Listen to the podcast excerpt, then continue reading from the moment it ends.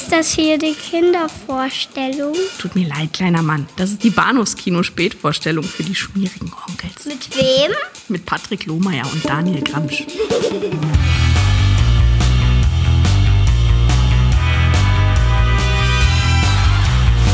Hallo und herzlich willkommen zur Episode 243 des Bahnhofskino Podcast. Mein Name ist Patrick und bei mir ist der Daniel. Hallo. Hallo. Der Mann meiner Träume. Möchte ich sagen. Gott, was sechs sechs Jahre dazu. Die, ähm, die weiß nichts davon. Oh, oh, Die fragt sich, was ich hier jeden Mittwoch oder Donnerstagabend mache, wenn ich sage, ich gehe mal in den Keller. ein. Räumchen in den Keller. Und äh, ja. So. Äh, Nightmare, Nightmare on Elm Street besprechen wir heute Abend. Ein, äh, ein besonderes Ereignis im, im doppelten Sinne. Nicht nur, glaube ich, weil es ein Film ist, der unsere Jugenden, Kindheiten doch nachhaltig geprägt hat, sondern auch, weil es Was? zum ersten Mal ist, dass wir ja, zum ersten Mal der Fall ist, dass wir einen Film zum zweiten Mal in diesem Podcast rezensieren. Warum? Äh, weil unser Ehrgeiz ist, die ganze Filmreihe abzuklappern und es für uns irgendwie falsch und frivol erschien, den ersten auszulassen und zu sagen, hört euch doch die fünf Jahre alte Episode zu äh, Nightmare on Elm Street an, die wir bereits aufgenommen haben. Kann man gerne tun. Würde ich auch dann verlinken in den Shownotes zu diesem Podcast. Äh, wer aber allerdings Wert legt auf eine einigermaßen saubere Diskussion mit äh, in adäquater Tonqualität, der Genau, die sich nicht, die nicht über ein Dosentelefon aufgenommen wurde, ja, richtig. ja, richtig. Ich habe, äh, also ich glaube, mit den Geschichten, wie wir, unter welchen Umständen wir damals teilweise unsere Podcasts aufgenommen haben, damit könnte man wahrscheinlich einen eigenen Podcast füllen. Tö. Interessiert nur leider keinen. Habe ich mal erzählt, dass wir bei einem, dass wir am ehemaligen Arbeitgeber saßen und irgendwie im, im, im Innenhof und dort irgendwie das, das, das WLAN mir geklaut habe, um quasi zwischen zwei Terminen mit dir Ja. einen Podcast aufzuzeichnen? Also mir hast du es erzählt, ja. Ja, das war abenteuerlich. Ja, ich glaube, sowas ist verjährt. Also da kann man jetzt keiner mehr an Karren pinkeln deswegen. Das ist lange her. Langes her. Genauso lang So. wie, wie, wie die Diskussion ähm, um, um Freddy und seine, seine Krallen. Ich kann mich auch ehrlicherweise beim besten Willen nicht daran erinnern, was wir damals erzählt haben, gehe aber stark davon aus, dass wir uns wiederholen werden. Hm. Finde ich gut. Ja. Ich, hoffe, wir ich hoffe, wir widersprechen uns nicht. Naja, aber ich meine, das ist ja so, so, so eine Meinungen und Einschätzungen können sich ja auch ändern.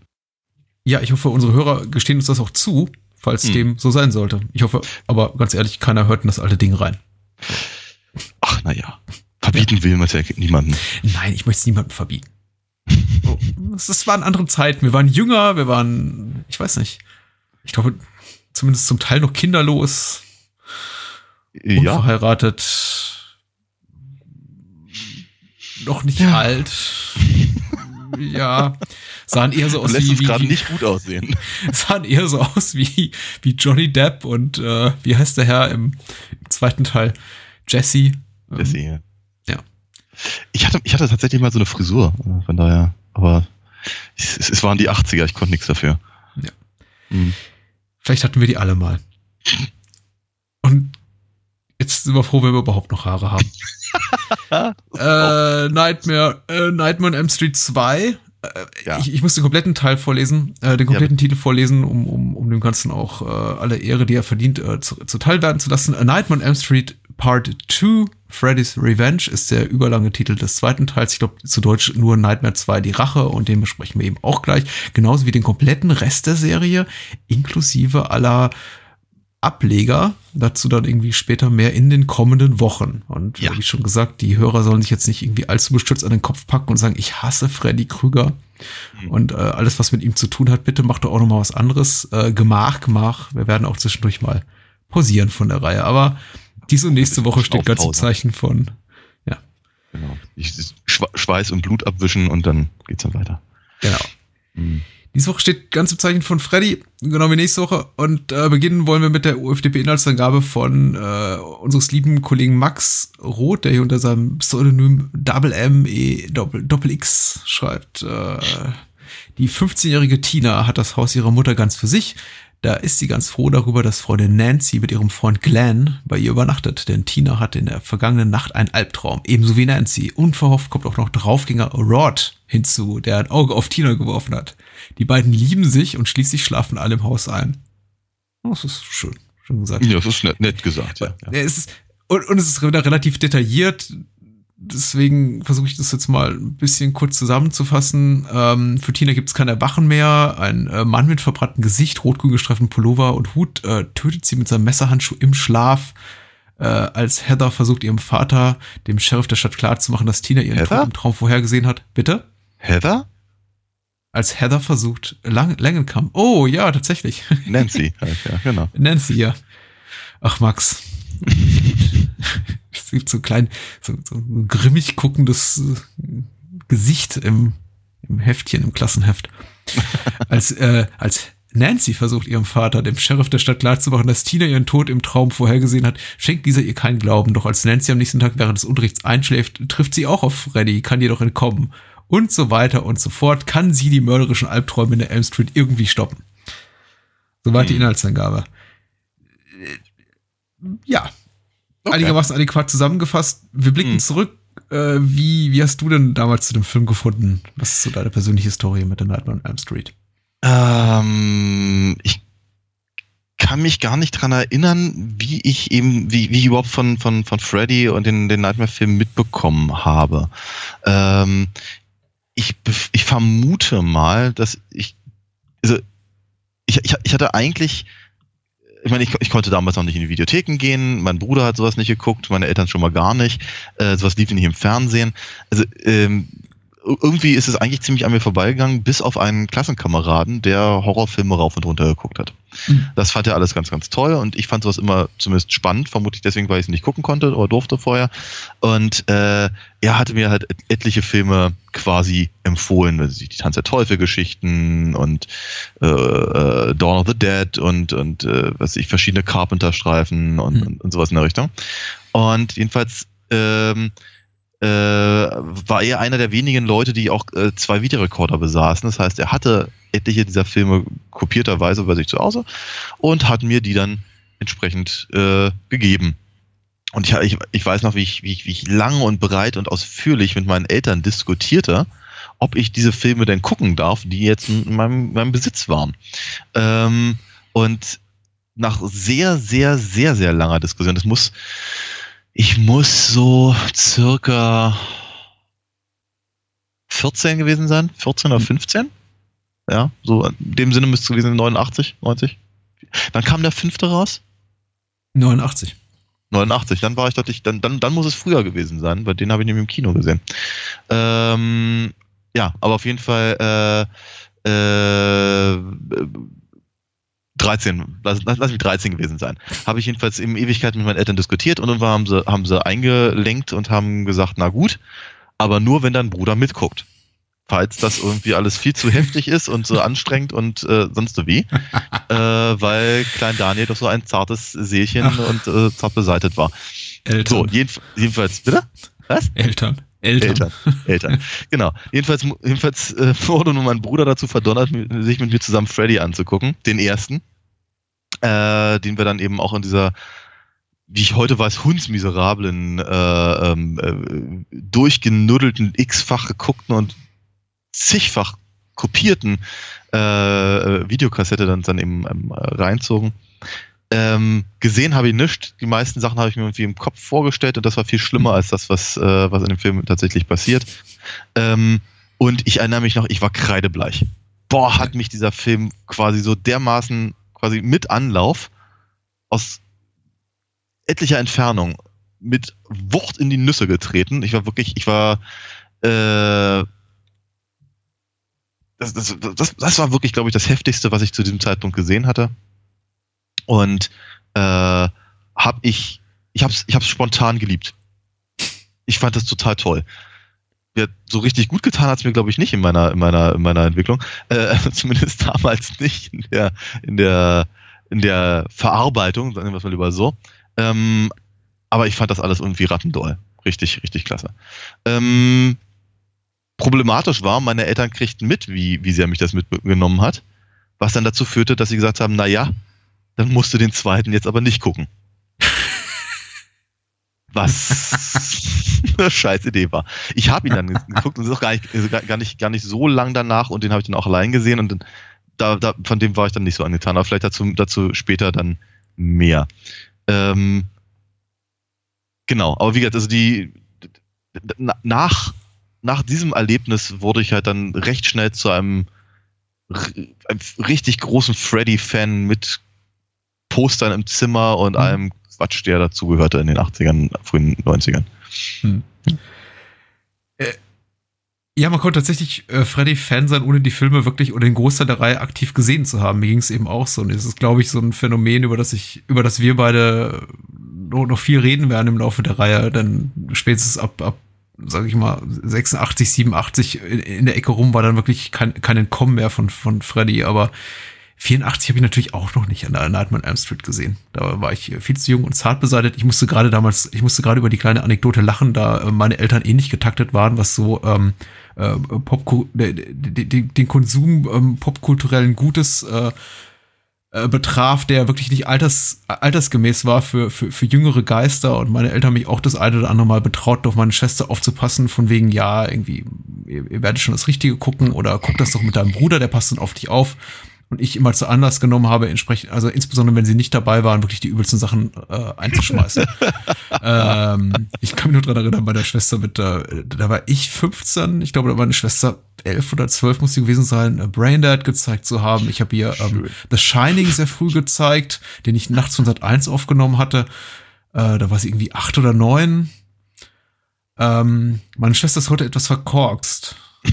Schöne Grüße. Gibst du dir deine äh, die, die Schuld dran? ja, nee. Ich weiß nicht, vielleicht, Vielleicht, vielleicht war es Dead Zone, was sie gebrochen hat. Äh, der gehört nämlich auch noch so zu diesem äh, erlesenen Zirkel an, an, an Filmen, die ich ihr relativ früh gezeigt habe. A Nightmare on Elm Street war definitiv nicht dabei, denn sie hatte eine abgrundtief große Angst vor Freddy und ich im Gegenzug war, war besessen von Freddy, bevor ich überhaupt den ersten Teil jemals gesehen hatte. Okay. Ich hatte ein T-Shirt, ich hatte ein Poster an der Wand, ich habe angefangen, äh, Zeitungsschnipsel eben aus äh, Programmzeitschriften, Tageszeitungen und sonst wo überall einfach auszuschneiden und sie in so ein Sammel, in, in so ein Heftchen einzukleben. Ah, ja, ja ähm, die, die ganzen Teile liefen noch ungekürzt damals noch bei Premiere immer rauf und runter im Nachtprogramm. Und es gab eben diese kostenlose Premiere-Monatszeitschrift, die ich mir dann auch immer in entsprechenden äh, Pay-TV-Shops oder wie die damals hießen, auch geholt habe. Keine Ahnung, bei WOM oder wo auch immer das dann auslag. Ja, stimmt, und ja. Äh, einfach mir das dann diese ganzen Schnipseler da rausgeschnitten habe und die eingeklebt habe. Und ich glaube, all das passierte, bevor ich den Film wirklich den allerersten zum ersten Mal gesehen habe. Und ja. als ich ihn dann gesehen habe, wirklich nur hinter äh, vorgehaltener Hand mhm. und äh, zu teilen, aber eben äh, ausreichend, um mich zu gruseln. Muss naja, wahrscheinlich um die Kante rum irgendwie irgendwann zwischen 88 und 90 ungefähr gewesen sein.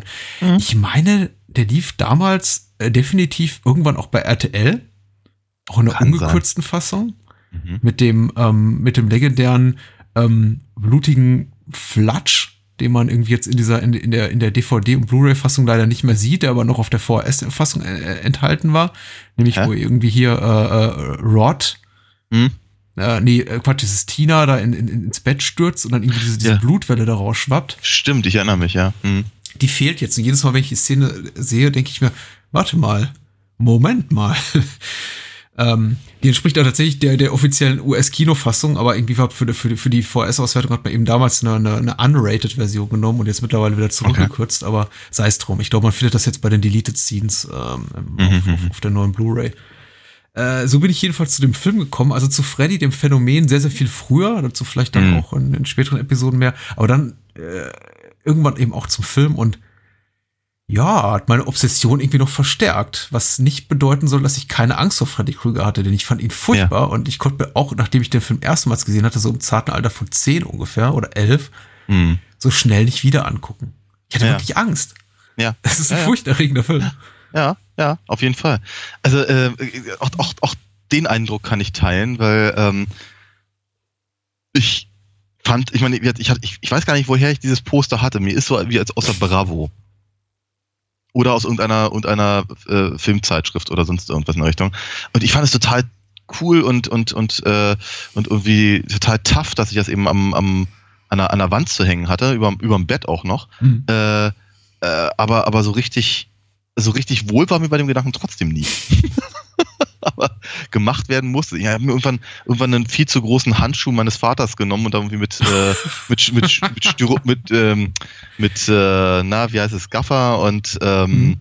und äh, Pappe im Prinzip halt Krallen ran gebastelt. Weil damals, damals konnte, zumindest nicht in Deutschland, konnte man eben diese, diese die Plastikhandschuhe halt nicht kaufen. Mittlerweile kriegst du die zu Halloween überall nachgeschmissen.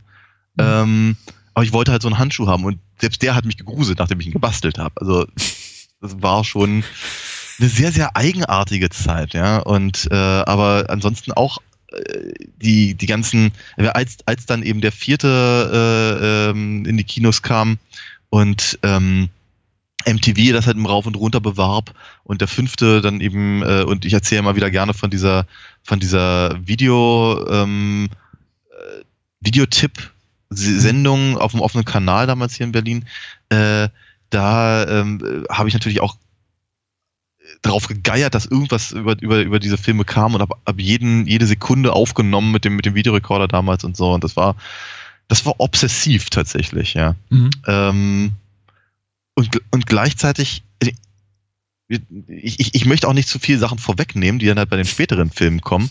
Mhm. Ähm, Freddy war cool und trotzdem habe ich aber immer, immer die äh, mit den, mit den, mit, sein, mit seinen Opfern im Prinzip mehr, mehr mitgefiebert. Ich glaube, diese ganze, die ganze, also auch gerade das, das Fantasy-mythologische, was sie dann später eingebaut haben, das war eben auch voll auf meiner Linie. Hm. Ja, aber wie gesagt, das, das dann, das dann halt äh, in einen, einer der späteren Episoden zu dem Thema. Mhm. Zum Film selbst. Ähm, er hat sich wirklich frisch gehalten. Und ja. äh, vielleicht, vielleicht kommen wir so, kommen wir uns über den Umweg an einer, einer kleinen persönlichen Anekdote irgendwie an den Inhalt rantasten. Ich habe, äh, ich, äh, ein, das ein ums andere Mal versuche ich ja irgendwie meine, meine bessere Hälfte auch dazu zu bewegen, mir Filme gemeinsam mit ihr anzugucken und sie hat eben eine relativ große Aversion gegen, gegen Horrorfilme und oft sage ich dann auch, ja, aber weißt du, ist nicht gruselig ist vielleicht eklig, aber ist nicht gruselig oder es ist die Art von, sagen wir mal, Horror oder eher, eher Suspense, von der ich weiß, dass sie, dass sie es wegstecken kann, aber ich habe mir tatsächlich aktiv von, davon abgeraten, mit mir in Nightmare on Elm Street zu gucken, weil ich gesagt habe, wenn du Horror nicht magst, dann würde ich dieser Film fertig machen. Ja. Dann, äh, bis zu, ich muss sagen, bis zu einem gewissen Punkt, sagen wir mal so ungefähr eine, eine halben Stunde vor Schluss, macht mich, macht mich persönlich dieser Film auch immer noch fertig. Nicht so, ja. dass ich mich jetzt irgendwie kauernd unterm Tisch verstecke, aber es ja. trifft mich eben. Also ja. es sind sehr, sehr viele Momente drin, in denen ich so denke, so, uh, ah. Und das fängt schon ehrlich gesagt so bei dieser Szene im Heizungskeller zu Beginn an. Ja die eigentlich alles über die handelnden Figuren erzählt, was ich wissen muss, ohne jemals irgendwie ein, ein, ein Wort zu äußern. Also dieses, allein wie, wie Freddy da irgendwie diesen, diesen Handschuh überstreift und man irgendwie so, eine, so eine mhm. kleine Mini-Origin-Story in Form der, des, des, des Schmiedens dieses, dieses Handschuhs damit erlebt und, und irgendwie der Tina rumstarksen sieht und ah, mhm. ah, mhm. nee. Ich ja, es ist alles, es ist, es ist, es ist, es ist sehr clever, es ist sehr clever gefilmt, es ist sehr clever gemacht und die, äh, die, ähm, ich glaube ja, dass der erste Film äh, der einzige wirklich gruselige ist. Ja. Also wirklich ernstzunehmend gruselige Film. Alle anderen haben sicherlich gruselige Momente und all das, aber ähm, äh, hier in dem haben habe ich das Gefühl, haben, hat, hat Wes Craven einfach, er hat was zu sagen über über seine über über über sein gewähltes Thema. Mhm. Na, über, über wie, wie, wie funktioniert Angst, wie funktionieren Albträume ähm, und ver verarbeitet, glaube ich, auch sehr viel Dinge, die man halt kennt, die man selber kennt aus eigenen Albträumen. Ähm, dazu weiß er hier sehr genau, wie man, wie man, wie man ein Monster in Szene setzt oder eben vor allem durch, durch Auslassen. Ja? Mhm. Ähm, und Freddy ist halt in diesem Film wirklich, äh, äh, ein, ein wirklich widerliches Geschöpf. wirklich unangenehm. Da ist nichts Cooles dran. Da ist nichts, äh, äh, das, ja, der ist einfach, der ist einfach bäh. Mhm. Und äh, je bäh er, er ist, umso sympathischer sind aber eben auch die, die, äh, die, seine, seine, seine, seine Opferfiguren. Und auch da hat er, glaube ich, eine ganze Menge, ähm, eine ganze Menge zu sagen über Teenager. Ich, ich bin mir ja. gar nicht sicher, ob nur in ihrer Zeit, sondern, äh, ob das nicht vielleicht sogar allgemeingültig ist. Ähm, und auch dieses, dieses das unverstanden fühlen, gerade in Bezug auf Ja. die auf die erwachsenen Figuren, die halt in diesem Film vorkommen.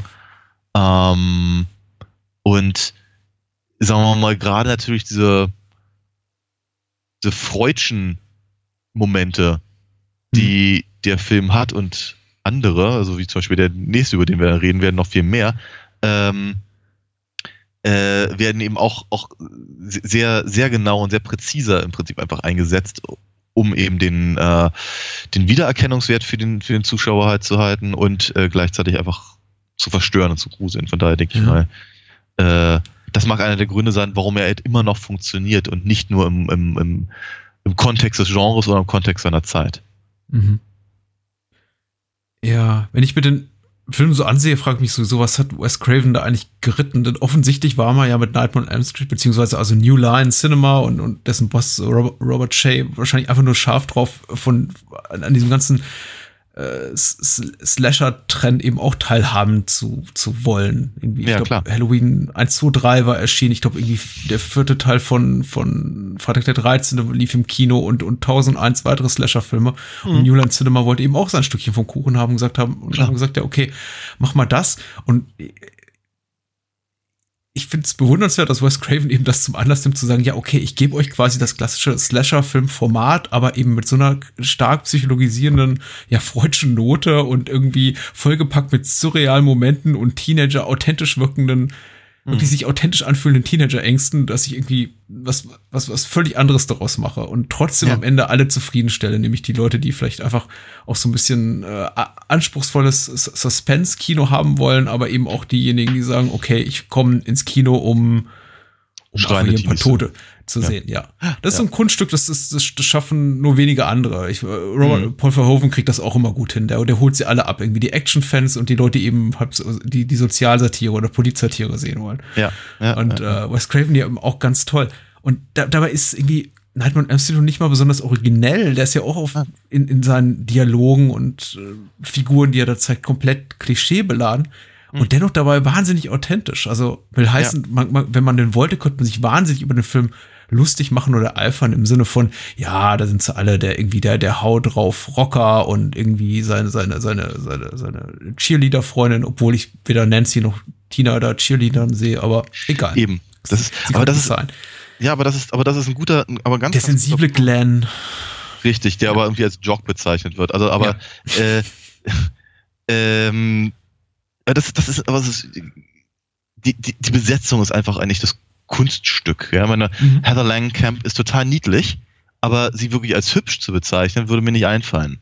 Hm? Sie, sie, sie, sie ist ein, sie ist ein, ein, normal aussehender adretter Teenie im Prinzip in dem Film, ja, ohne ohne ohne ohne Glamour und ohne und, und eben gerade ohne so eine so eine so eine Cheerleader-Attitüde, ja, Ja. was was was sie dann eben auch gleich eben so so so so, abrückt von sie, ist- sie ist aber auch nicht total bieder, ja, also sie ist ja, sie ist ja nicht so ein so, ein- so ein klassisches unangetastetes Final Girl, im, im, im, im eigentlichen Sinne. Sie ist aber eben auch nicht so ein typisches Opfermädel in, in, in, Ja. in, in Horrorfilmen. Äh, und gleiches kann man über Tina auch sagen. Ich meine, wenn, wenn, wenn, wenn, wenn Tina da zer, zerhackstückelt wird, dann tut einem das echt leid und weh. Hm. Ja, weil, weil, weil, weil sie, obwohl sie nicht lange in dem Film drin ist, einfach schon als, als Figur und als, als, als, als, als im Prinzip schon fast eine Persönlichkeit hat, die einfach über das ich tauche auf, nur damit ich umgebracht werde, was man halt in diesem Genre sehr viel hat, äh, hinausgeht. Ja. Und äh, gleiches gilt eben auch für, für, für, für Rod und für, für Glenn. Ja. das, und äh, viel, viel mehr haben wir ja auch gar nicht, die irgendwie ins Gras beißen. Und es ist, und ist auch eine spürbare Weiterentwicklung, also äh, eine, erstmal eine komplette Wegentwicklung zu dem, was eben so, so klassischer, klass, der klassische Slasher-Film oder vor allem Slash- Slasher-Film-Sequels machen, in denen es eben einfach nur noch um, um das Metzeln geht und darum, wer, wer wird wie am kreativsten getötet und nicht mehr darum, wel- welche Figur steht dahinter.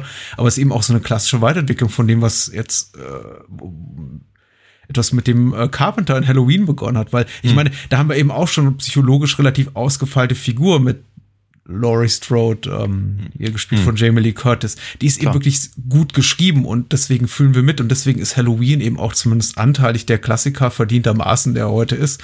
Aber Ja. in Nightmare on Elm Street sind eben alle Figuren so gut geschrieben. ja. Ähm, da, dazu braucht es noch nicht mal besonders viel. Außer, Mhm. dass Wes Craven eben, und, und da zahlt sich auch eben aus, dass Wes Craven vor seiner Filmmacherkarriere eben auch im pädagogischen Bereich tätig war. Ja. Also irgendwie auch Schüler unterrichtet hat. Eben auch, auch nicht nur selber einer war, sondern eben auch die ähm, junge Leute dieses Alters sehr, sehr gut kennt.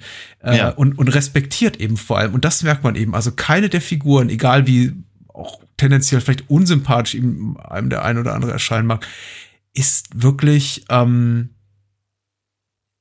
komplett negativ besetzt oder irgendwie als Schurke dargestellt. Selbst, selbst Rod, der äh, eigentlich so der oberflächlich betrachtet, glaube ich, der vergessenswerteste Charakter ist von allen, Mhm. ist auch eher spätestens in dem Moment, in dem er eben in diese, diese, diese Rolle des, des unschuldig also, äh, des, des unschuldig, äh, unschuldigen Mordverdächtigen gerät. Ja. Ähm, äh, eine komplett armselige, bemitleidenswerte Figur, die all meine Sympathien hat. Mhm. Ja, auf jeden Fall. Ja, ja. Und ähm, die gerade eben auch im, im, im Zusammenspiel, deswegen komme ich da nochmal drauf, im Zusammenspiel mit den, mit den erwachsenen Figuren. Im, Mhm. der, ob es ob's eben Daddy Sheriff ist oder, oder Säufermam, ja, oder, oder die, oder, oder die, die, äh, die, die, die, die, die, die ganzen tumpen Polizisten oder oder oder äh, die die ähm, die völlig überforderte Lehrerin in der einen Szene, die Mhm. fand ich ja total faszinierend. Äh, gerade gerade in diesem in diesem Zusammenspiel, also eben der der der aus, ausgefeilten, also zumindest für das Genre ausgefeilten ähm, äh, Teenager Hauptfiguren mit denen die mit da war es einfach gerade aus mit Autoritätspersonen Ja. mit erwachsenen Autoritätspersonen, weil andere kommen da gar nicht vor. Du siehst ja keinen, weiß nicht, Eisverkäufer oder sowas, ja. Ja. Du siehst, du siehst wirklich, du siehst nur Mom und Dad und Dad ist auch dazu auch noch der Sheriff und du siehst eben, siehst irgendwelche, irgendwelche äh, Leute, die, die, die, die, ähm, äh, die Crime Scenes im Prinzip äh, säubern Mhm. oder, oder, oder fotografieren oder was damit machen oder, oder eben Lehrer. Und die sind eben alle absolut nicht in der Lage, die, die, die, die Ängste der, der, der Teenies zu verstehen Hm. oder sich überhaupt mit ihnen zu beschäftigen. Äh, Genau, die anderen, stimmt, es gibt ja noch äh, die Eltern von, äh, von Glenn ja auch noch. Die sind ja genauso neben der Spur. Ähm, Und äh, wie halt, also sie, sie, sie, sie nehmen halt ihre, ihre Kinder einfach nicht ernst. Sie nehmen, nehmen die, die, die, die, die Ängste, des, die, die der Film im Prinzip präsentiert, vermutlich genauso wenig ernst wie die dahinterstehenden psychologischen Faktoren Ja. Des, des äh, äh, Erwachsenwerdens. Ähm, und sie sind halt komplett überfordert und sie können eben auch überhaupt nichts. Also sie, sie sind. Oder, oder um nochmal auf Halloween einzugehen, der Film hat keinen Dr. Loomis. ja.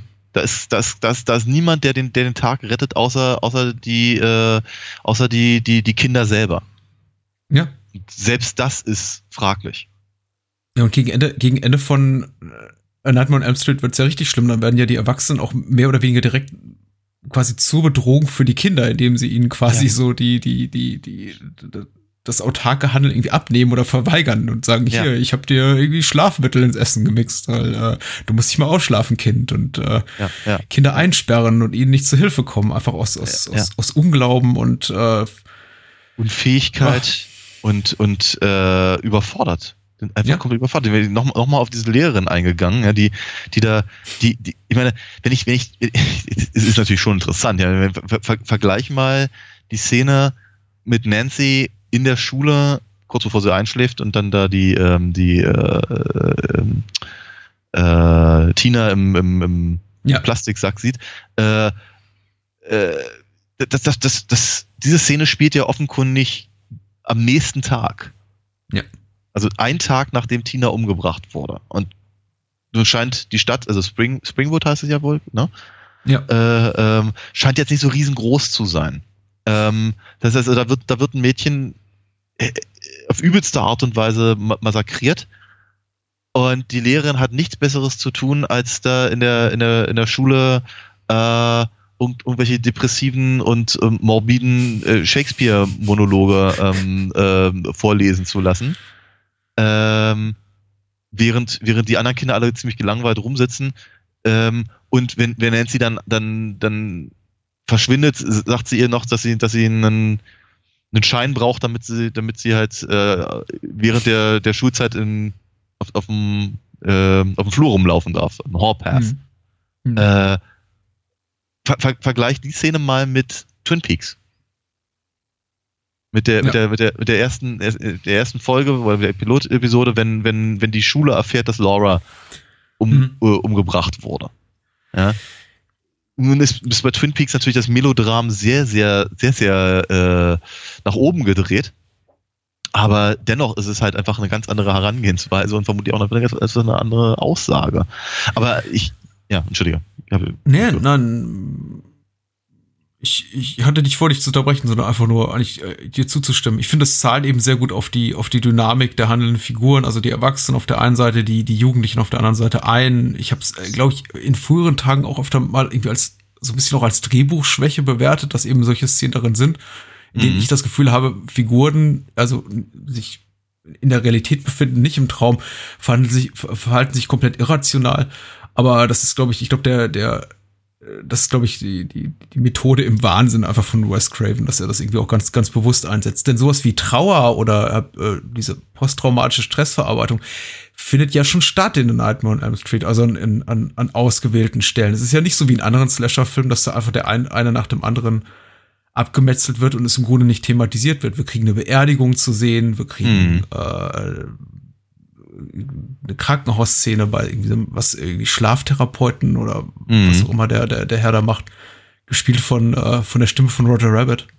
Ah, okay. Ähm, äh, also es wird schon, es wird schon irgendwie hier und da versucht, sich mit der, mit dem Gesehenen, mit dem Erlebten, mit dem Durchlittenen irgendwie auseinanderzusetzen. Aber du hast natürlich ko komplett äh, recht. Es wirkt letztendlich äh, irrational. Man hat immer das Gefühl, da hat sich irgendwie die, die, die, es, es gibt diesen ein stillschweigendes Einko äh, Übereinkommen zwischen den Erwachsenen, das, was irgendwie möglicherweise hinter diesen Morden steht, irgendwie zu, zu verbergen oder nicht zu thematisieren, nicht zu adressieren. Hm. Und ähm, das offenbart der Film ja auch dann gegen Ende. Und dann irgendwie ja, irgendwann natürlich. Nancy's Mutter sagt, hier, komm mal mit in, komm mit den Keller. Ich hab was Ja, zu ich hab- erzählen. Ich, ich, hab- ich, hab- genau, ich habe da, ich hab da ein Beweisstück aus einem Mo- Mordfall. Äh, Ja, ich, hab, ich, hatte, Oh. ich hatte nichts Besseres zu tun, als nicht nur, nicht nur den, den, den, den, äh, den, den Kindermörder um, selber umzubringen. Nein, ich, äh, hab doch noch ein da- da- Andenken da- behandelt. genau, eine, eine, kleine, eine kleine Trophäe im, äh, im, im Heizungskeller. Hm. Schwierig. Ähm, nee, aber. Aber gut, dass du äh, sagst, dass du sagst Kindermörder, möchte ich noch mal kurz darauf hinweisen. Wir werden noch mal Ja. darauf zu sprechen kommen, wenn wir über das Remake sprechen. Richtig, Freddy ist ja. ein Kindermörder. mh, Nichts sonst. Der mordet Ja. Kinder. Ja, ja. sonst. So. Ja, ja. Ähm, genau. Was aber im Übrigen, ich, ich, ich weiß nicht, ob wir, als, ob, ob wir das damals, ob wir, ob wir damals die Kodierung verstanden haben, Mhm. aber ich glaube, wir fanden, wir fanden das schon schlimm genug. Ja. Das, das, das, das, das, das reichte völlig aus, dass da eben ein, ein, ein gibt, der sich als irgendwie der, der, der psychopathisch genug ist, sich einen drauf zu feiern, eben äh, äh, äh, ja, Kinder umzubringen. Und das ist, ähm, ja, das war äh, auch, auch, auch ohne andere Konnotationen oder, oder äh, Wissen um andere Dinge wirklich genug. Ja, ich habe ich, ich- hatte kürzlich das Vergnügen, wirklich ein ganz schönes Buch zu lesen, Paperbacks from Hell, wo es irgendwie auch wirklich um, um so um so sleasige Groschenromane geht aus den 70er, 80er Jahren, der auch so ein bisschen die Entwicklung dieses dieses diese Art von Literatur oder Belletristik, wie auch immer, Unterhaltungsliteratur irgendwie nachvollzieht und tatsächlich so dieses, dieses psychologische Moment, überhaupt diese ganze Serienkiller-Thematiken in, in fiktionalen Universen, egal ob es jetzt Literatur ist oder Film, das kam einfach alles erst so zwei, drei, vier Jahre später, so Ende der 80er Jahre mit, mit äh, irgendwie wirklich wurde irgendwie überhaupt erst so massentauglich, dass man irgendwie auch von, von sexualisierter Gewalt off, offener sprach in Filmen. Ich meine, Hm. klar, das gab's, aber wirklich ab nur im, im, im sleasigsten, allersleasigsten Ramsch, jetzt nicht in einigermaßen ja, mittelgroßen, kleinen Studioproduktionen wie jetzt Ja, äh. Nightmare on Elm Street. Ich glaube, da wäre man noch nicht, da, da konnte man vielleicht auch einfach noch nicht so weit gehen und zu sagen, und übrigens, er hat sie alle missbraucht und äh, Mhm. Natascha Kampusch-mäßig irgendwie drei Jahre in seinem Keller gehalten. Ja, ja, ja, ja. Ähm, arbeitet Freddy eigentlich im ersten Teil im der, der arbeitet in einem Kraftwerk, zumindest laut dem zweiten Teil, so sagt der Kanon. Ich glaube, im ersten hat man das noch nicht Ja. äh, erfahren. Se- Sein Arbeitsplatz erfährt man nicht, stimmt. Nein, nein, wenn er, er hat eine Affi- Affinität zu, zu Heizungskellern. Ich hatte, ich hatte, ich weiß gar nicht, was ich, was ich darüber wirklich gedacht habe. Ich glaube, das war, das war, das war mir, glaube ich, nicht wichtig. Aber ich meine, Ja. äh, die, ähm, äh, wenn, dann hätte ich ihn vermutlich für einen Hausmeister gehalten. Was ja Das- witzig ist, weil, weil, weil, weil ja, äh, Wes Cra- Craven dann in äh, Scream Mhm. einen Hausmeister namens Fred auftauchen lässt, der aussieht wie Freddy. Aber Ja. ja. Aber irgendwie sowas in der Richtung. ne? Also, tja. Ich meine, und auch das würde, das würde natürlich in irgendeiner Form naheliegen, weil äh, die Schule hat einen großen Heizungskeller. Mhm. Ähm, er hätte damit quasi Zugang zu, zu, zu, zu Kindern. Also, Hausmeister in der Schule wär, würde etwas sein, was, was echt passen Ja, würde. Ja? Also, eklig. Ähm. Aber im Übrigen, im Übrigen, was so diese Trauerverarbeitung angeht, da wollte ich noch mal ganz, ganz kurz drauf eingehen, weil ich, ich finde, dass sie, dass die, äh, dass sie größtenteils sehr falsch wirkt Mhm. weil, weil also nicht, nicht, nicht von nicht von Nancy und, und so, sondern eben wird nochmal von den von den erwachsenen Figuren, weil ich glaube nicht, dass da die sind die, die ich meine, also selbst selbst wenn die selbst wenn die Mutter dann eben erzählt, dass sie dass sie dass sie alle alle total aufgebracht waren äh, und und äh, äh, nachdem er ähm, ja freigelassen wurde, weil irgendjemand an der Stelle die falsche Unterschrift gemacht hat. Mhm. Ähm, äh, also ich, ich, ich, ich, bin mir nicht ganz sicher, wie so eine Lynchmob-Mentalität nach vielen Jahren aussieht, aber ich würde mir schon denken, dass man da irgendwie einfach erregter ist, wenn man sowas erzählt. das ist, ähm, ja. Die Reihe ist voll von solchen Momenten, denen ich denke, meine Güte, ich würde, äh, wenn ich ein Teil der Szenerie wäre und äh, jemanden sehe, der mir irgendwie entweder sowas erzählt oder irgendwie mir blutüberschrieben entgegenkommt, wie jetzt irgendwie Jesse da seiner Freundin gegenübertritt, im zweiten Teil, über den man gleich reden und irgendwie von oben bis unten mit Blut Ja. überströmt ist, Ja. würde ich anders reagieren als, hey, was ist los? Sprich dich Ja. aus. Ja. Aber, naja, wer weiß. Vielleicht war, vielleicht ist auch Nancy komplett zugedroht von ihren äh, Bleib, Bleib wach-Tabletten. Ja. Die auch so ein schönes Element ist, was uns durch die Reihe Ja. begleiten wird. Ja, ja. Wobei, wobei, ich, wobei ich tatsächlich dieses, äh, dieses, dieses Motiv der Tablette an sich gar nicht so, so verkehrt Mhm. finde. Ne? Wenn, wenn, wenn ich weiß, irgendwas, irgendwas Unangenehmes passiert in einer gegebenen Situation, dann versuche ich logischerweise mich erstmal aus dieser, aus dieser Situation halt rauszuhalten. Und Mhm. wenn das bedeutet, dass ich eben nicht schlafen kann, weil ich vielleicht auch Schiss habe davor zu schlafen, also das kann ich, das kann ich schon in gewisser Weise nachvollziehen, ja. Auch wenn es irgendwie grundsätzlich nach hinten losgeht in dieser Reihe. Hm. Ja, So viel. genau. Wir haben es uns, ähm, äh, wir haben es uns zur Angewohnheit gemacht, wenn wir über Filme reinsprechen, so ein paar Kategorien zu entwerfen, anhand der wir nochmal irgendwie abklappern, was uns so am besten und vielleicht auch nicht so gut gefallen hat. Und äh, genau so machen wir das auch mit Nightmare on Elm Street. Ja, Oder? gerne. Ja, Ja. bin dabei. Ähm, jetzt habe ich irgendwie, bin ich das ganze Trivia gar nicht losgeworden. Was ich, Dann, dann, Aber- dann, dann erzähl doch noch. Meine Güte, ich, höre- ich höre dir Äh, weiter zu. äh, es gibt wenig, was nicht bekannt ist. Das Blöde ist, äh, Nightmare on Elm Street ist einfach popkulturell tot diskutiert und äh, wenig, was irgendwie noch nicht bekannt ist. Einige Sachen äh, finde ich auch mittlerweile etwas unglaubwürdig, da ich denke, es wurde irgendwie im Nachhinein hinzugedichtet. Was allerdings wirklich an, angeblich stimmen soll, ist, dass äh, Nicolas Cage, so sagt zumindest irgendwie der Trivia-Track auf der Blu-ray, äh, Johnny Depp dazu überreden haben soll, irgendwie diese Rolle anzunehmen, weil es mit der Musikerkarriere von Johnny Depp nicht ganz so gut klappte. Was ich, äh, wenn es wirklich so ist, äh, eine schöne Geschichte äh, finde. Mhm. Und ähm, ja, ansonsten. Hm. Meine schöne Geschichte von der, von der ungekürzten Videofassung habe ich ja schon bereits erzählt. Ja. Ansonsten äh, erwähnenswert definitiv auch, aber äh, was sagen wir wahrscheinlich auch nicht zum ersten Mal und haben wir auch schon bei anderen Filmen gesagt, ich es doch erstaunlich finde, dass der Film schon seit längerer Zeit, eben seit, seit über zehn Jahren, ab 16 Jahren freigegeben ist, was eine Ja. schöne Entwicklung ist.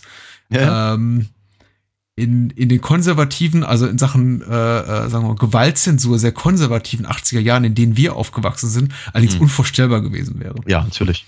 Und der Film hat ja auch, hat ja auch wirklich ein paar, ein paar sehr, sehr Absolut. heftige äh, Momente. Mhm. Ich habe ich hab noch eine kleine Anekdote äh, auf Lager und ich weiß, dass ich die hundertprozentig äh, äh, beim, beim letzten Mal schon erzählt habe, aber wir, da wir, da wir ja so tun, als wäre das nie geschehen, äh, hier trotzdem noch mal kurz angebracht, weil ähm, ich erwähnte ja vorhin, dass die äh, Videokassette, die ich ja damals gesehen habe, wirklich komplett durch war. Mhm. Ähm, und das heißt, also ganz, ganz viele von den Sachen, die, die ich dachte, dass, dass sie in dem Film sind, sind eben offenkundig nicht drin. Ähm, mein, mein, mein Lieblingsbeispiel dafür ist eben die vorhin auch erwähnte Szene, in der äh, Tina Nancy im, im, im, im Plastikbeutel erscheint. Mhm. Und äh, für, wird je- auf der DVD oder auf der Blu-ray sieht man ja ziemlich deutlich genau, dass sie eben offenkundig von irgendeinem Un Unsichtbaren an den, an den, an den äh, Füßen zuerst über den, über den Boden gezerrt wird. Ja. Das habe ich so nicht gesehen auf der Videokassette. Für, für, für mich sah das immer aus, als würde, als würde Tina im Prinzip mit dem Gesicht nach unten liegen Mhm. und als würde sich praktisch, als, als, als, als würde sie, als würde, als würde sich ihr Rücken quasi nach, nach oben durchbiegen und sie würde so quasi nach vorne robben wie eine, wie eine Raupe oder sowas in der Richtung. Und blah, fand ich das eklig. Also das, das, das fand ich tatsächlich widerlicher, diese Vorstellung von, diesem, von, dieser, von dieser unnatürlichen Bewegungsart, ähm, als, als das, was dann tatsächlich der Film mir geboten hat, als ich ihn dann irgendwann mal in gestochen scharfer Auflösung sah. Ähm, kommen wir zu unseren Kategorien. Und ich habe einen Ja. noch in letzter Minute ausgetauscht. Ja, Tut Ich mir bin leid, sehr dass ich das gespannt. vorhin nicht gesagt habe. Ja, toll. Und warum sprechen wir uns ab vorher? Na gut. Ähm, nur um zu beschließen, dass wir über Freddys Make-up sprechen und ich jetzt gerade beschlossen habe, dass es nicht wirklich interessant ist, aber ich eine gute Alternative gefunden habe und ich hoffe, du stimmst, äh, du stimmst mir zu. Aber Ich fange aber an mit äh, What a Rush, der kreativste Tod in der Nightmare on Elm Street. Daniel, was Ja. gefällt dir so am besten? Ich glaube, haben wir, haben wir vier Tode? Fünf? Wir haben, wir haben, ja, lass uns mal durchrechnen. Wir haben, wir haben Tina, äh, wir haben Rod, wir haben Glenn und wir haben die Mutter. Ja. Genau. Ähm, die Mutter lasse ich mal außen vor. Ja. Glenn, Glenn, Glenns Abgang finde ich zwar immer noch ganz witzig, aber der ist mir eigentlich zu überkandidelt und außerdem denke ich mir, so viel Blut hat keiner im Körper. Mhm. Ähm, Rod finde ich unangenehm, aber ein bisschen zu Fantasy-lastig.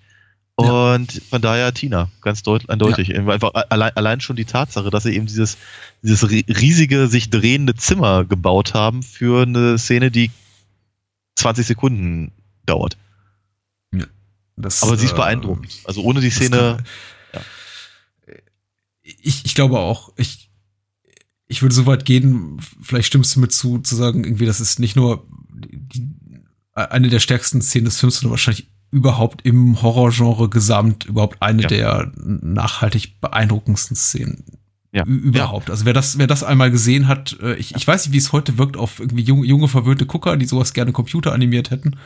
Aber äh, damals wie heute wirkt das wirklich nach. Jedes Mal, wenn ich irgendwie einen Tod sehe und wie sie da irgendwie an, auf, irgendwie an, an, an der Wand klebt, um es Ja. mal so auszudrücken, und Ja. irgendwie schreit, Blut überströmt, dann ist das, Ja. geht das durch Mark und Bein.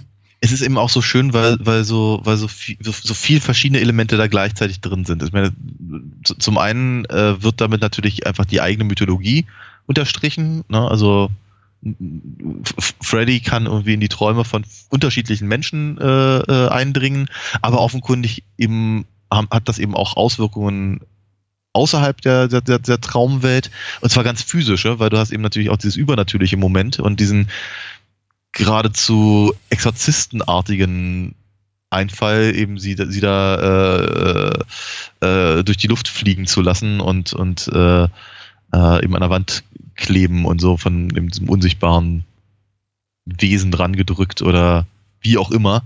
Ähm, und wie, was, ich, was ich finde, ich, ich, ich, finde, das, auch das sieht hatte ich das vorhin schon gesagt? Ich finde, es sieht aus, als würde es wehtun.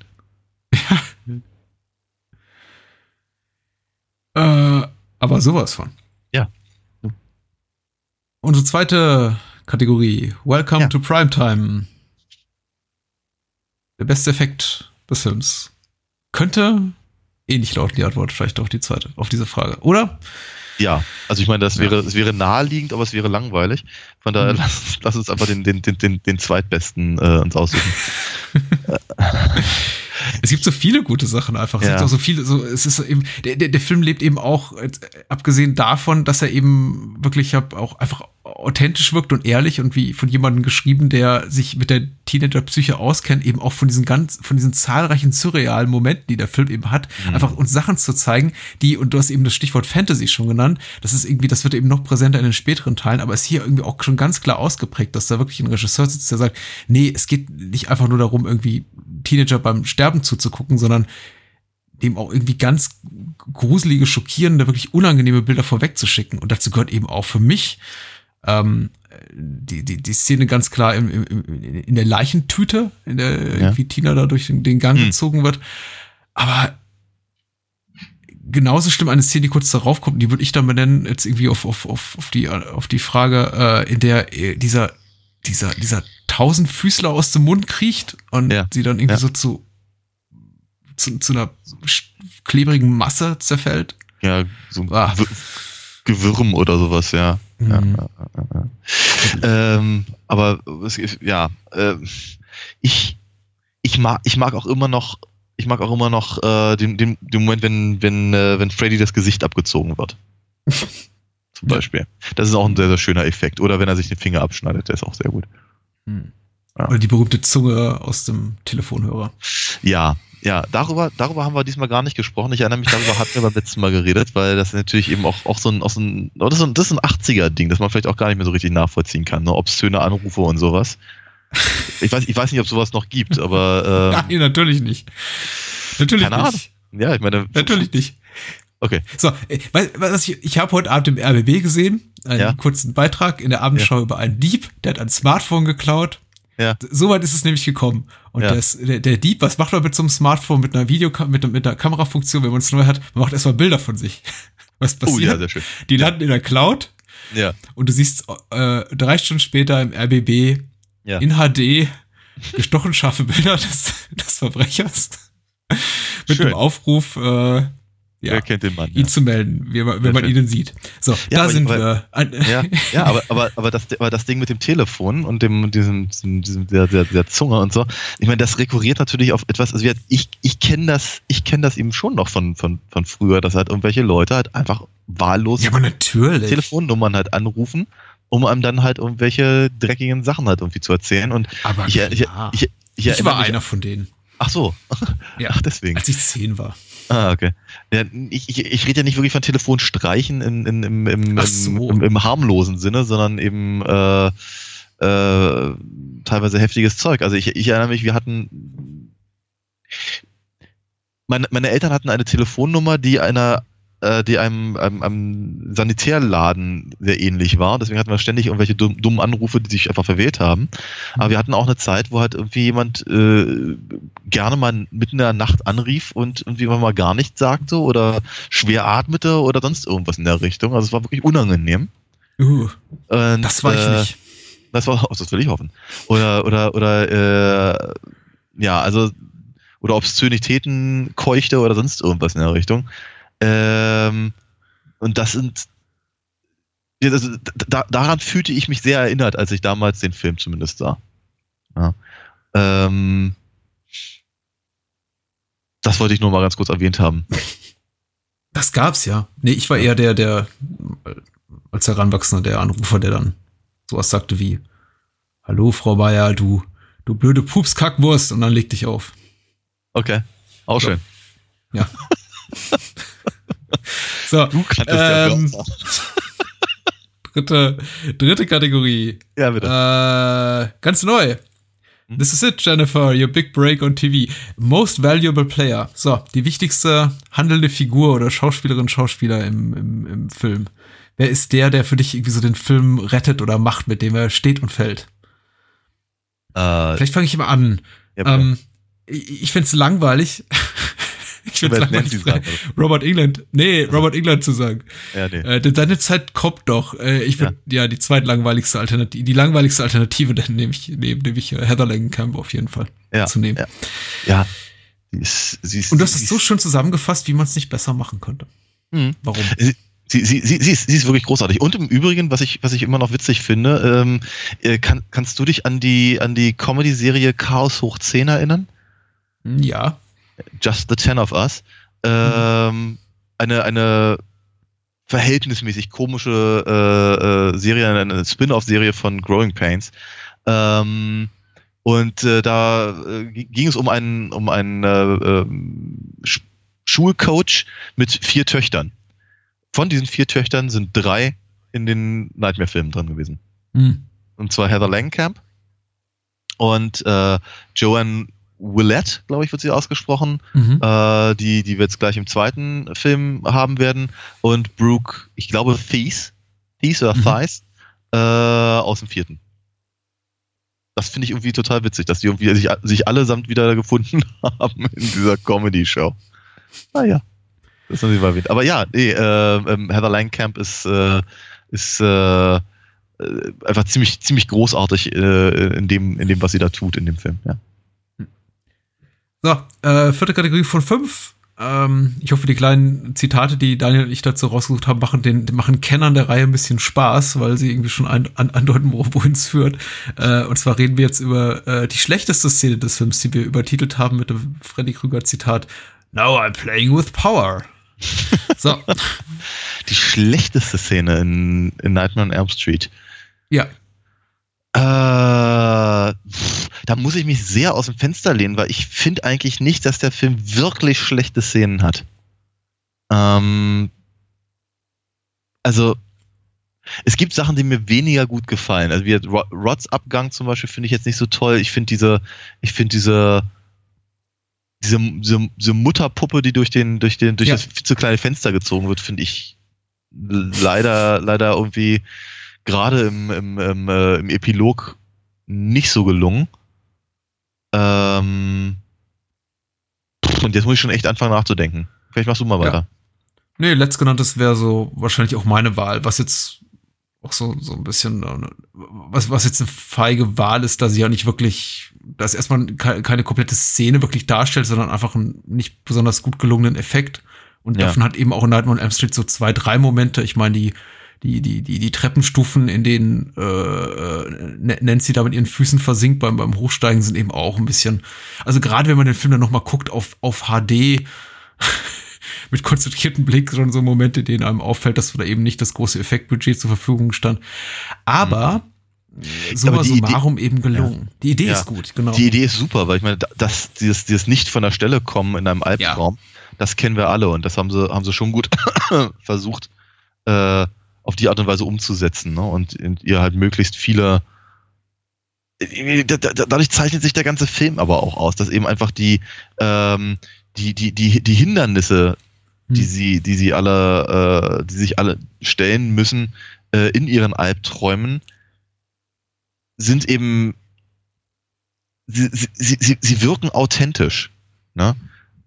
Selbst wenn sie total surreal sind, wie eben, was ich keine Ahnung, diese komische Ziege, die da auf einmal äh, mitten im Raum steht Hm. oder sowas, ja. Ähm, oder, oder einfach so eine, so, sowas wie, äh, äh, keine Ahnung, geht, geht, geht aus dem, aus dem Haus links und ist auf einmal mitten im, mitten, mitten in, auf irgendeiner, irgendeiner Straße, die aussieht wie jetzt, wie, wie aus New York oder so und, äh, und äh, ku- kurz danach ist sie dann auf einmal im Heizungskeller von, ja, vermutlich diesem Kraftwerk oder sowas. Aber wir, diese, diese, diese Sachen funktionieren und eben auch die, auch die Treppenstufen. Mhm. Was Und ich, ja, genau, Entschuldigung. bitte, sprich weiter. Nein, nein, nein, nein. Ich würde nichts sagen, außer, was ist deine Lieblingsszene des Films? Also, Okay. Meine, meine, ja. ähm, Die wäre äh, übertitelt mit äh, This is God. das ist God. Hm. Äh, delit, delit, delit. Ich, ich, ich bin mir gar nicht sicher, ob, ob ich eine, eine, eine, eine Lieb Lieblingsszene habe. Ich finde ich finde noch ein paar andere Sachen halt einfach, einfach sehr, sehr, sehr gut und sehr beeindruckend ge- gelöst. Selbst wenn das, selbst wenn der Effekt an sich zum Beispiel auch gar nicht so teuer aussieht, aber ich finde zum Beispiel immer noch dieses, äh, wenn, wenn, wenn sich, wenn sich Freddy da durch die, durch die Wand drückt zum Beispiel, Mhm. vor, über, über Nancy's Bett, das finde ich, das finde ich immer noch sehr, sehr cool, sehr, sehr, sehr gelungen oder, oder auch sehr unangenehm, diese, diese, diese, dieser Moment, wenn, wenn seine, wenn seine, sein Handschuh da zwischen ihren Beinen in der Badewanne äh, hochkommt und sowas. Mhm, mhm. Sehr, Oh, wieder be be- beides wieder sehr freudschüsch Mhm. und äh, sehr, sehr, sehr, cool gemacht, sehr, sehr gut gelöst. Äh, ich tu mich auch, ich tue mich auch schwer mit der, mit der Antwort auf die Frage, liebste Szene. Äh, da, ich weiß nicht, wenn, wenn, wenn, Liebe, äh, Wertschätzung einer Szene so definiert ist, dass ich mich, dass sie mir irgendwie am, am meisten Angst macht, dann ist es wahrscheinlich ähm, die Szene, in der quasi Nancy Tinas Leiche nachverfolgt. Die haben wir jetzt irgendwie auch Mhm. schon zwei, drei Mal dabei zitiert heute. Da ist sie Mhm. irgendwie einfach sowas, was so ihre ihren, ihren Gruselfaktor betrifft, einfach am effektivsten finde und auch einige Ja. sehr kreative Tricks bietet und eben auch viele Momente hat, die mich wirklich, äh, die, die, die mir wirklich nahe gehen, dass sie Bilder Mhm. enthält, die ich so oder so ähnlich auch schon in meinen Träumen gesehen habe und einfach Mhm. unangenehme Momente sind. Mhm. Dazu gehören eben eben auch diese Momente des ja, wie, wie dieses, dieses, dieses mit den Füßen da im Boden stecken bleiben und sich nicht fortbewegen können. Äh, Wenn es tricktechnisch besser wäre, würde ich das vielleicht auch noch mit reinnehmen, aber so, ja. Äh, Nancy jagt Tina nach, ist definitiv Mhm. ganz, ganz schlimm. Mhm. Ja. Ja. Ich, ich wollte noch mal ganz kurz was erwähnt haben, noch mal ganz an den Anfang zu gehen, als du meintest, dass New Line ähm, eben auch gerne ein, ein Stück vom Kuchen haben wollte. Äh, ist, mir, ist mir nie aufgefallen, aber äh, jetzt beim, beim, beim wiederholten Sehen, äh, wenn die äh, wenn die Titelmelodie, die Hm. uns ja erhalten bleibt, äh, kommt, dachte ich spontan irgendwie, na, da wollte aber einer wirklich ganz dringend irgendwie die, die John Carpenterschen äh, Synthesizer auch haben. Später gehen sie davon weg, aber äh, so die ersten paar Sekunden sollten, glaube ich, schon sehr deutlich an Halloween erinnern. Mm, Und es ist, es ist, es ist ein bisschen, es ist schon erstaunlich für mich, also erstaunlich zu sehen, wenn man sich ein bisschen mit der, mit der Entwicklung der Reihe beschäftigt, dass irgendwie Newline so, so spät auf den, auf den Zug aufgesprungen ist. Ich meine, das Studio gab es doch nicht so wahnsinnig lange, aber sie haben eben auch schon voroperiert, aber äh, völlig andere Films einfach äh, vertrieben, mehr, mehr actionlastiger. Sie haben äh, äh, Jo- Jo- John Waters Produktion, jo Ja. Polyester zum Beispiel äh, produziert und eben auch schon ein bisschen Sci-Fi und Genre gemacht, Alone in the Dark, äh, auch von Jack Shoulder, der Regie führte jetzt beim, beim zweiten Teil, oder Xtro, von dem ich mir gar nicht so sicher bin, habe ich über den eigentlich mal gesprochen? Ja, Ja. über den haben wir schon geredet, ja. Mhm. Also durchaus irgendwie genreaffin, aber doch relativ lange gebraucht, bis sie gesagt haben, so, und jetzt machen wir das, was die anderen Studios eigentlich schon seit ungefähr sieben oder acht Jahren machen. Mhm. Äh, und es hat ja, ist ja geglückt. Mhm. Und äh, nicht umsonst hat man New Line Cinema lange Zeit und ich glaube auch bis heute, jetzt mittlerweile haben sie an Warner, glaube ich, verkauft, äh, immer als The House That Freddy Built äh, auch äh, bezeichnet, da das wirklich so der große Durchbruch war. So ein großer Durchbruch, dass eben Robert Shea, Bob Shea, der äh, Chef von New Line, sagte, es muss ganz schnell ein Sequel her. Und kein Ja. Mensch, äh, allen voran Wes Craven, hatte sich darüber Gedanken gemacht, wie sollte man irgendwie diese Reihe fortsetzen. Und Ja. irgendwie haben sie es geschafft, ich glaube, weniger als ein Jahr später, Mhm. äh, oder ich glaube, etwas mehr als ein Jahr später, A Nightmare on Elm Street 2, Freddy's Revenge oder Nightmare 2, Freddy's Rache aus dem Boden zu stampfen. Ja, Ja, und jetzt, und jetzt haben wir den Salat, genau. jetzt haben wir den Salat, genau. Dazu schreibt unser alter Freund Moonshade. Relativ Ah. kurz und knapp bei der OFDB.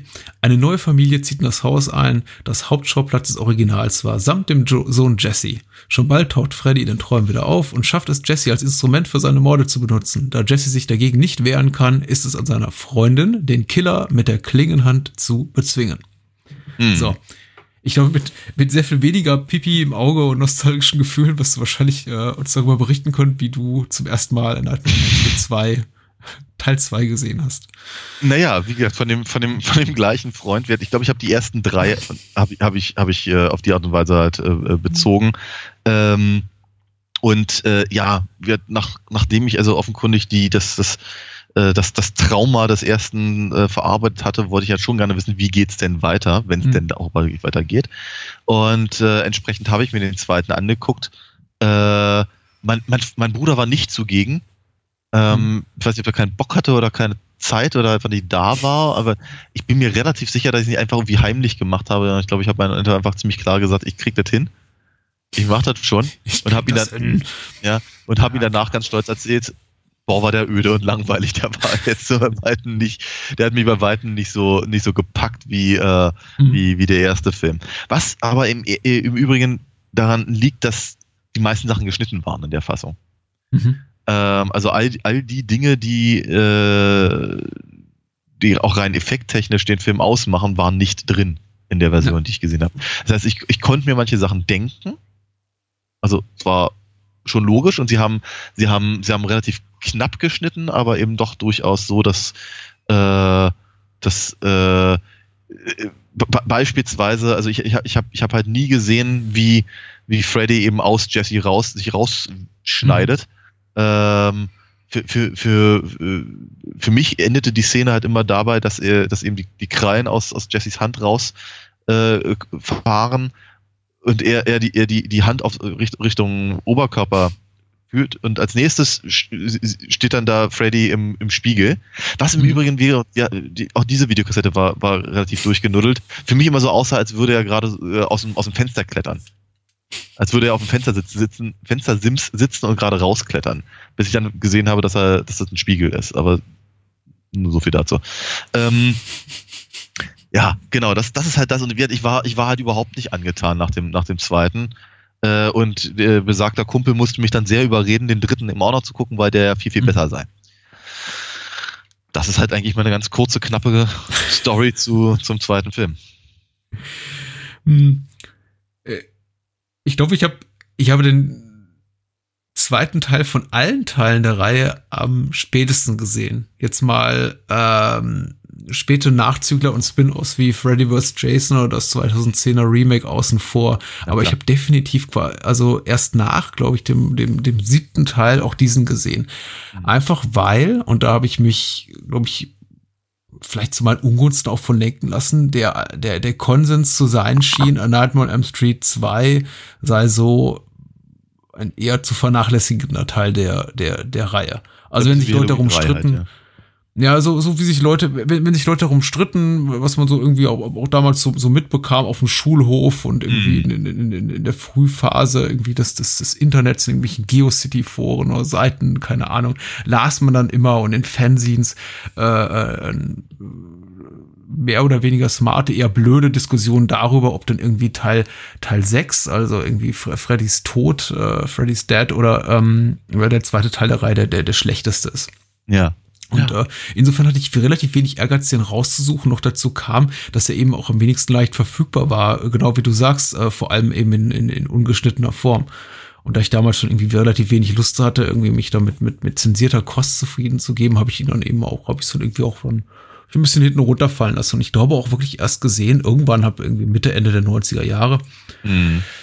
äh, vieles nicht hängen geblieben, außer eben das das eine für mich damals herausstechende Merkmal, außer über, außer da kommen noch einige hinzu, über die wir vielleicht gleich reden, dass ich ihn sehr anders, als sehr anders empfand als den Ja. ersten. Da gab es eben keinen keine weibliche Protagonistin, sondern kein Final Girl, sondern Final Guy und die äh, stirbt eigentlich kaum jemand bis Minute 30 oder 40 Mhm. Mm, ja, äh, der, der, der Protagonist Jesse wacht irgendwie, ich glaube, fünfmal schweißgebadet im Bett auf in den ersten Mhm. 30 Minuten. Da hat jemand so ein Lieblingsmotiv gefunden und irgendwie fand ich das auch irgendwie komplett sinnfrei, dass am Ende Freddy Krüger in der realen Welt am Pool rumspringt. Und das war Ja. so meine Erinnerung und dachte, ich muss ihn nie mehr sehen. Hat es Mhm. tatsächlich auch knapp 20 Jahre gedauert, bis ich ihn wieder gesehen habe für diesen Podcast. Zumal man, zumal man ihn ja auch nicht wirklich braucht, wenn man sich halt, also wenn, wenn, wenn man so einen, äh, wenn man, ja, wenn man, wenn man das, äh, wenn man einer Story folgen möchte, sagen wir mal so. Ja? Also äh, die, die anderen Filme der Reihe ähm, äh, äh, tun ja zumindest so, als würden sie auf, auf, auf äh, etwas aufbauen und eine gemeinsame Geschichte äh, erzählen Hm. und Mythologie halt im Prinzip verfolgen. Äh, an einigen Stellen wird es ja auch sehr, sehr explizit gesagt, ähm, dass der eine oder andere Film versucht zumindest äh, ähm, zu ergründen, was eigentlich tatsächlich hinter dem Ganzen steht und so. Und das, das will der halt gar nicht. Ne? Der, der zweite Film hat eigentlich eine, eine sehr undankbare Aufgabe. Zum einen, weil er, weil er eben sehr, sehr schnell produziert werden musste und zum anderen, weil er, wenn, wenn er nicht komplett das Gleiche nochmal machen wollte, sich halt einfach Gedanken drüber machen musste, was ist denn eigentlich tatsächlich das Salz in der Suppe? Und das ist zu dem Zeitpunkt offenkundig noch nicht Freddy gewesen, Mhm. sondern eben die Psychologisierung von Teenie-Ängsten.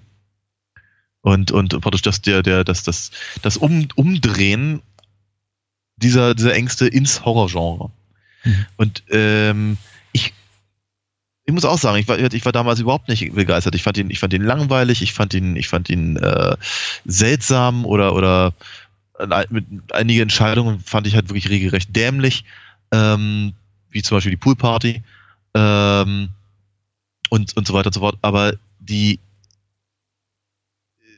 ich, ich, ich glaube, ich bin heute deutlich gnädiger dem Film gegenüber, weil ich das Gefühl habe, da ist einfach so viel drin, dass man, äh, dass, dass man, dass man rauslesen kann.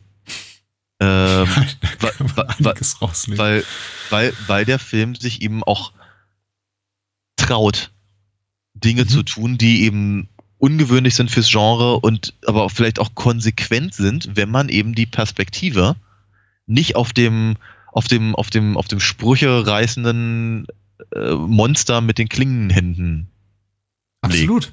Ja. Ja. Ähm, äh, Nightmare 2 ist definitiv interessant. Ich kann auch jetzt nicht behaupten, dass mir der Film wahnsinnig gut gefallen hat und dass ich irgendwie Ehrgeiz verspüre, den in den nächsten zehn Jahren nochmal zu sehen. Nee, Aber ich, ich, ich würde ihn auch mitnichten als schlecht bezeichnen. Also es ist ein, ein also se- seinen schlechten Ruf trägt er wahrscheinlich zu Unrecht. Da gibt es einige Teile der Reihe, die da durchaus noch weniger tolle Sachen zu bieten haben. Er hat zumindest ja ein paar interessante Ansätze, das ist richtig. Er hat nicht irgendwie diesen, diesen verbissenen Fokus auf der Figur von, von Freddy Krüger, wobei man eben hier auch schon sagen muss, äh, Robert England, also als Freddy Krüger hat hier eine durchaus stärkere Präsenz als noch im, im ersten Teil. Er, er Ja. interagiert ja auch richtig, äh, also im, quasi im Dialog mit dem un, unserem Protagonisten hier Jesse, gespielt von Mark Patton.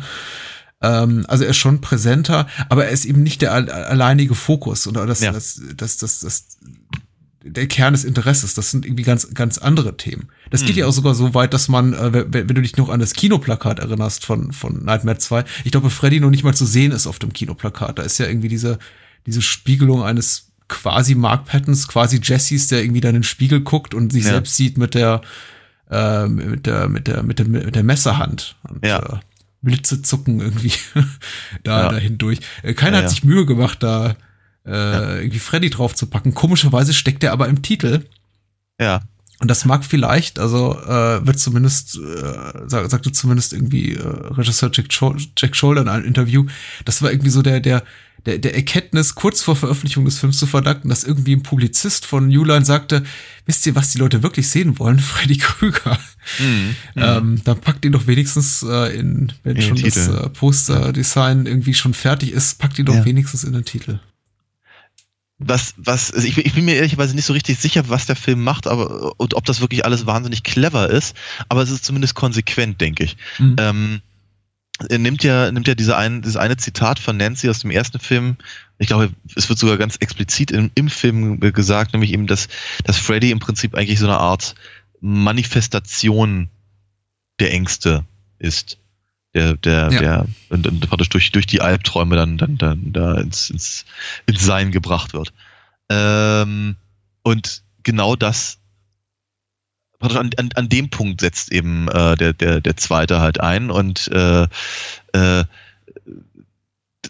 gleich, gleich die erste Szene mit der vorhin, vorhin erwähnten Joanne Willett äh, als, als kreischendes Mädchen im Schulbus ähm, äh, zeigt das ja sehr deutlich. Ich meine, den, den Jesse, den wir da sehen, sehen wir im ganzen Film nicht mehr. Mhm. Ja, so, so als, als, als blasser Nerd mit Augenringen und, und, und, und, und, und, und schma- schmalziger, runtergekämmter Frisur und so, einem- und so, einem- so, einem- so, so, so, so einer Mormonenuniform. Ähm, das ist, ne, die, die, über, über die, die, und die Mädels machen sich über ihn lustig und und und äh, äh, und, ich weiß nicht genau, was sie da alles sagen, aber wie auch mit, mit mit, mit, mit einem Typen wie dem doch nicht und so und, Mhm. und, und, und ihm ist er total unangenehm und äh, also das, das ist so ein, ich meine, das ist so ein Äquivalent. Die, die, genau genommen hätte er auch irgendwie nackt vor der, vor der, vor der, vor der Schulklasse stehen können, um ein Referat zu halten. So, so, so, ein, so, ein- so, ein- so ein klassisches äh, Motiv von, von äh, mh, äh, vom, von dem, vom, vom, vom Gefühl in irgendeiner Form inadäquat zu sein in seiner, Ja. in seiner, in seiner gesellschaftlichen Rolle als heranwachsender männlicher Teenager. Hm. Und ähm, das ist dann eben auch der Moment, in dem sich halt im Prinzip Freddy manifestiert und dann geht's halt hin in diese, in diese, äh, in diesen Höllenschlund oder was auch immer das sein mag. Ähm, J- Jesse im Rest des Films nun finde ich, finde ich äh, Mark Patton keinen keinen besonders gut aussehenden Mann, aber äh, zumindest sieht er sehr, er sieht sehr 80er aus. Ja, mit seiner, mit seiner Kajagugu-Frisur und, und äh, äh, äh, blondiert ein bisschen und, und wie T-Shirt und da drüber ein, ein offenes Hawaii-Hemd und so und äh, mag eine alte Karre fahren, aber immerhin ist es, ist es ein Cabrio.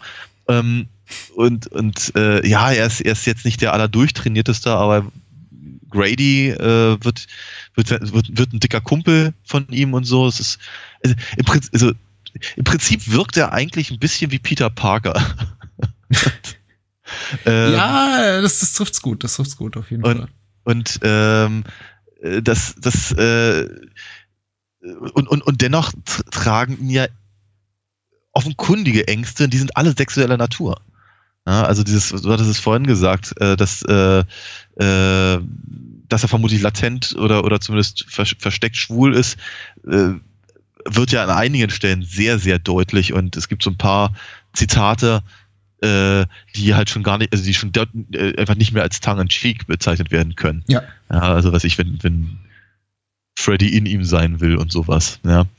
Ähm, und, und ich meine, die ganze, die ganze Szene mit dem, mit dem, äh, dem Lack- und Leder-Sportlehrer und so.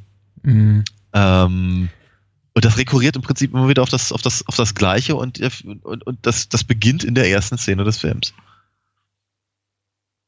Ja. Und ich, ich finde gut, und ich denke, es ist, eine, es ist eine gesunde gesellschaftliche Entwicklung und ich denke, die hat wirklich Teil daran, dass der Film auch, auch heute äh, irgendwie deutlich besser auch die, die, die Stärken des Films wahrgenommen werden können und irgendwie reflektierter wahrgenommen werden können, als vielleicht jetzt irgendwie noch vor 10, 20, 30 Jahren äh, der, Fall, der Fall gewesen ist, wo alle äh, äh, wo viele Orts dann gesagt wurde, ach, das ist der, das ist der, das ist der, das ist der schwule Nightmare-Teil. Ja, Nicht ja, ja. schwul im Sinne eines Schimpfworts, sondern tatsächlich der, in der irgendwie, irgendwie Freddy schwul ist und der Protagonist schwul ist und äh, Mhm.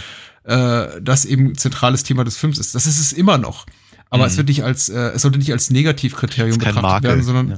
tatsächlich, ja. tatsächlich wahrscheinlich als das positivste Attribut des Films. Ich finde ehrlich gesagt, in dem Moment, in dem sich der Film eben damit auseinandersetzt, einigermaßen ernsthaft und auch für mich äh, nachvollziehbar damit auseinandersetzt, mit diesen Ängsten, mit diesen Phobien, mit diesen einfach mit, diesem, mit dieser Coming-of-Age-Geschichte.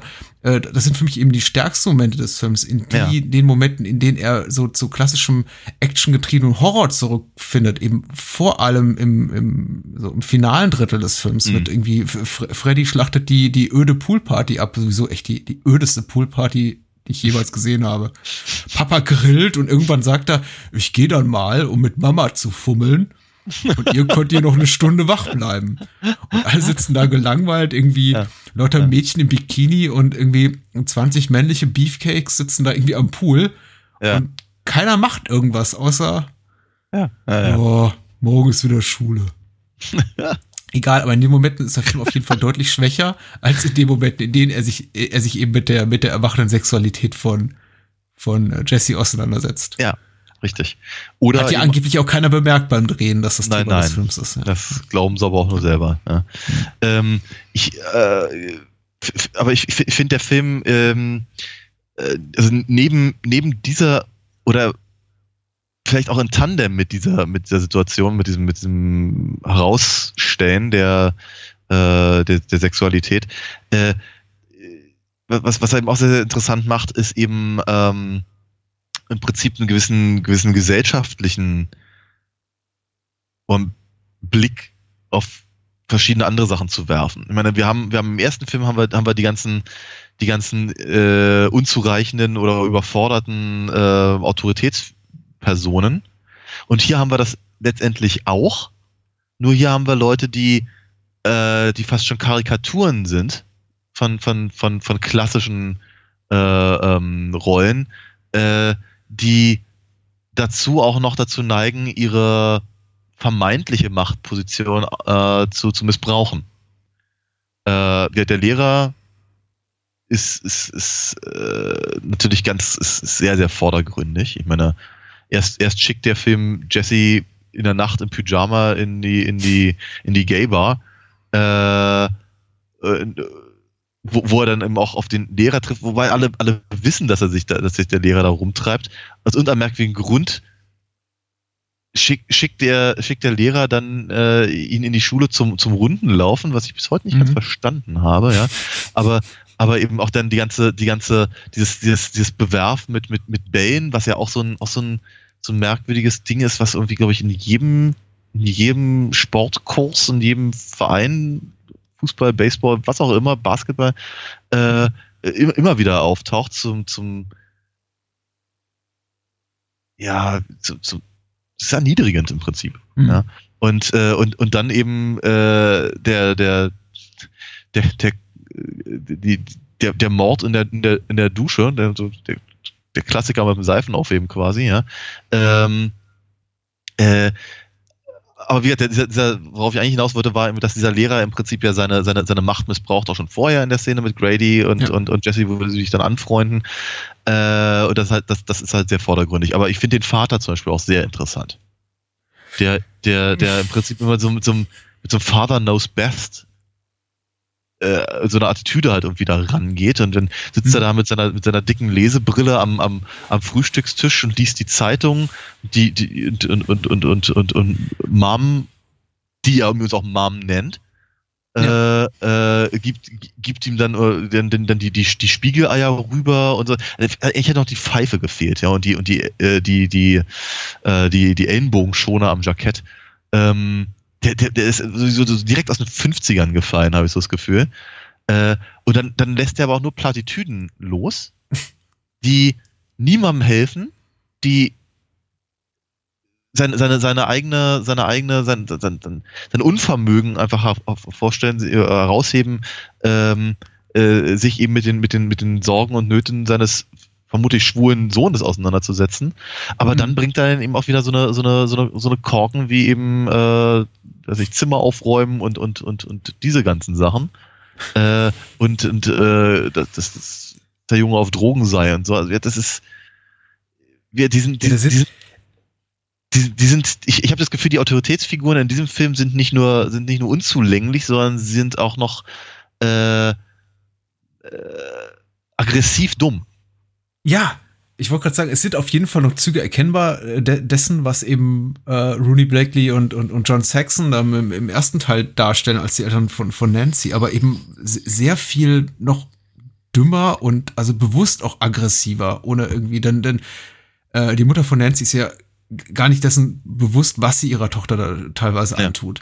Ja. Äh, wo, wohingegen die, die Eltern von äh, Jesse sich sehr wohl dessen, glaube ich, bewusst sind, was, was sie da tun. Also der, der, der Vater ist wirkt, wirkt sehr kalkuliert in seinem Handeln, auch wenn es irgendwie dumm ist wie, wie, wie sonst was. Mhm. Allem voran die Szene, in der eben der, äh, die, die, die Vögel der Familie das Zeitliche segnen und der ja. Vater danach seinen Sohn bezichtigt, äh, er hätte irgendwie Knallfrosche in die Vögel gesteckt oder sowas. Ja, ja, ja. Ähm, was, was ist das? Was sind das hier für Tricks, die du, die du hier mit uns spielst, Jesse? Das sind doch irgendwie Knallfrosche gewesen. Und ich dachte, Güte hat der, Mhm. Ja, e-, eine der, der vielen Szenen, nicht nur in Nightmare 2, sondern der ganzen Reihe, der eben Menschen, welcher Menschen komplett irrational handeln. Und äh, mhm. aber wenn man dann eben die Eltern weiter beobachtet, hat man eben auch, äh, erkennt man eben auch, dass es Methode hat und der Vater wohl auch einer ist, der gerne mal die Augen verschließt vor den, vor den offensichtlichen Dingen. Ja. Und, der, Mhm. und, der, und, der, und der Vater der Poolparty, den hat, hat es ja, hat es ja auch schon erwähnt, der mit, seinem, mit seiner albernen Grillmütze und, und, und all dem, ist ja auch, äh, das kann ja auch kein Mensch ernst nehmen. Ja, ja, ja, ja. Erwachsener, nicht gut. Nee. Ja. Das, äh, das wird auch so bleiben in der Reihe, denke ich mal. Ja. Äh, kla klassischer, klassischer, klassischer, klassisches Horrorfilm-Ding oder irgendwie Genrefilm-Ding ist äh, gerade gerade bei Sequels irgendwie verquere Chronologie. Wir Mhm. erfahren zwar ein bisschen mehr über, über Freddy oder das hat doch durchaus Hand und Fuß. Er hat im Kraftwerk gearbeitet, 20 Kinder umgebracht. Es wird alles so ein bisschen spezifiziert. Allerdings befinden wir uns jetzt, so, so sagt die interne Chronologie des Films, äh, auch schon wieder fünf Jahre in der Zukunft. Also sind Mhm. vergangen seit dem ersten Teil. Und das ist, glaube ich, auch so ein Motiv, was beibehalten wird, dass irgendwie jeder Teil angeblich äh, mehrere Jahre nach dem letzten spielt oder lange Zeit nach dem letzten. Ja, das wird, mit, glaube ich, auch beim mit Ausnahme des vierten und des fünften, die fol- folgen ja sehr dicht aufeinander. Ja, und der sechste dann wiederum in der Zukunft spielt. Ja. Genau. Ja. In der, glaube ich, dann alle Erwachsenen ausgestorben sind. Aber darüber reden wir dann, wenn es soweit ist. Ja, ja. Ähm, sollen wir unsere Kategorien abklappern? Ähm, Gibt es jein, im Kontext jein. dessen noch viel zu? Es gibt doch so viel zu bereden, aber Eben, ich weiß nicht, ob wir es ja. da unterkriegen. Ich weiß es auch nicht so genau, aber ich, ich, ähm, ich, ich, ich würde, also zu, zum, zum einen würde ich ganz gerne mal kurz auf die auf das äh, Verhältnis zwischen zwischen äh, Jesse und Grady nochmal eingehen und auch das Bitte. Verhältnis zwischen zwischen Jesse und äh, Lisa, Unbedingt. ähm, weil ich, ich, ich finde ich finde das ganz interessant, dass eben der Film, wir drehen wir uns vielleicht ein kleines bisschen im Kreis, weil ja, wir haben mittlerweile festgestellt, dass Jesse offenkundig schwul ist, ähm, aber äh, dass der Film eben trotzdem permanent versucht, deren, deren, also das, die Beziehung zwischen, zwischen Jesse und Lisa ähm, zu romantisieren. Ja. Und das eben vermeintlich wegen Freddy und wegen seines, wegen, wegen des Problems halt, äh, halt ständig, ständig in die, in die Binsen geht. Ähm, aber letztendlich ja, dass der, der ausschlaggebende Punkt ist, warum Jesse dann gerettet werden kann. Mhm. Mhm. Ähm, gleichzeitig haben diese beiden Schauspieler sowas von dermaßen null Chemie miteinander. Also gar nicht. Das geht überhaupt nicht. Die können auch, äh, sie sind beides, sie sind beide gar keine schlechten Schauspieler. Sobald sie mit anderen Leuten spielen, funktioniert das nämlich relativ gut. Aber sobald die miteinander reden, ist es irgendwie schlimmer als bei Reich und Schön. Ja. Und Absolut. Das ist, das ist ganz, ganz seltsam, weil sie irgendwie noch Plattitüden äh, von sich geben oder das halt immer auch sehr, sehr, sehr steif rüberbringen. Äh, diese ganze, diese ganze, äh, wir lesen mal aus Nancy's Tagebuchnummer fand ich übrigens ziemlich doof. Also einfach einen, einen, einen billigen Einfall, um, um äh, irgendwie so ein, ein äh, nicht, nicht nur die Verbindung zum ersten Film zu bringen, äh, sondern eben im Prinzip um auf möglichst schnelle Art und Weise äh, Figuren wie, wie, wie Zu Zuschauer auf dem gleichen, auf das gleiche Level zu bekommen. Ich ja, glaube, aber irgendwie auch, aber irgendwie auch eine schöne oder nicht nicht schöne, aber treffende, irgendwie in dem Moment passende äh, Möglichkeit für für für Jesse, der möglich die Möglichkeit zu umschiffen, jetzt irgendwie Lisa körperlich näher kommen zu müssen, was er offenbar Ja, ja. nicht will, nicht kann. Ja. Und wie tragisch das Ganze dann ist, sieht man ja gegen Ende des Films. Und wenn Ja. er dann irgendwie auferliegt, möchte man eigentlich weggucken und sagen, oh Gott, bitte, nein, Tu's mich, ja. lass es. Ja, das ist richtig, ja. Aber äh, das, ich fand, ich, ich fand, ich fand, Ich mag Jesse, ich mag nicht nichts gegen Jesse, aber Ja, ja. nee. aber ich, Lisa ich ist nicht die richtige Jessie. Nein, definitiv nicht. Ähm, äh, ich finde, ich finde, äh, finde es aber an der Stelle auch ganz kurz erwähnt, auch, auch, auch sehr eigenartige, eine sehr eigenartige Entscheidung, ähm, das Haus so zu thematisieren. Ich meine, das, Mhm. das haben wir dann, dann später auch und irgendwann wird's halt, äh, ist es halt ein, so, so, so, ein- so, ein, so ein stehender Begriff halt einfach in der Filmreihe. Aber dass sie im Prinzip äh, mehr oder weniger zu verstehen geben, dass diese ganzen übernatürlichen Dinge irgendwie irgendwie am Haus liegen, Hm. Das, das, ist, das ist zumindest zu dem Zeitpunkt noch in keiner Form irgendwie gerechtfertigt.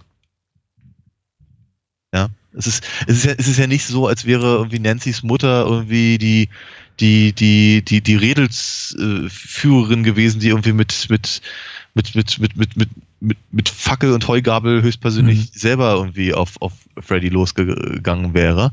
Äh, also es gibt kein, es gibt keinen Grund, warum sich halt Freddy eigentlich in diesem, genau in diesem Haus äh, wieder manifestieren müsste. Oder wenn, wenn man Ja. das, wenn, wenn man das irgendwie auf die letzte Szene aus dem ersten Film beziehen wollen würde, dann müsste das der, der, der zweite aber auch, auch genauer sagen, wie was ich, keine Ahnung, dass, dass Freddys Essenz irgendwie durch Nancy's Versuch, ihn loszuwerden, da irgendwie gebunden wurde, aber was weiß denn ich. Wäre relativ einfach und schnell gesagt. Ähm, genau, aber ja, durch Haus und durch, also ja, im Prinzip Ha- Haus, Tagebuch und Kralle sind so die einzigen Punkte, die halt irgendwie Mhm. zum, zum, zum ersten Film verweisen.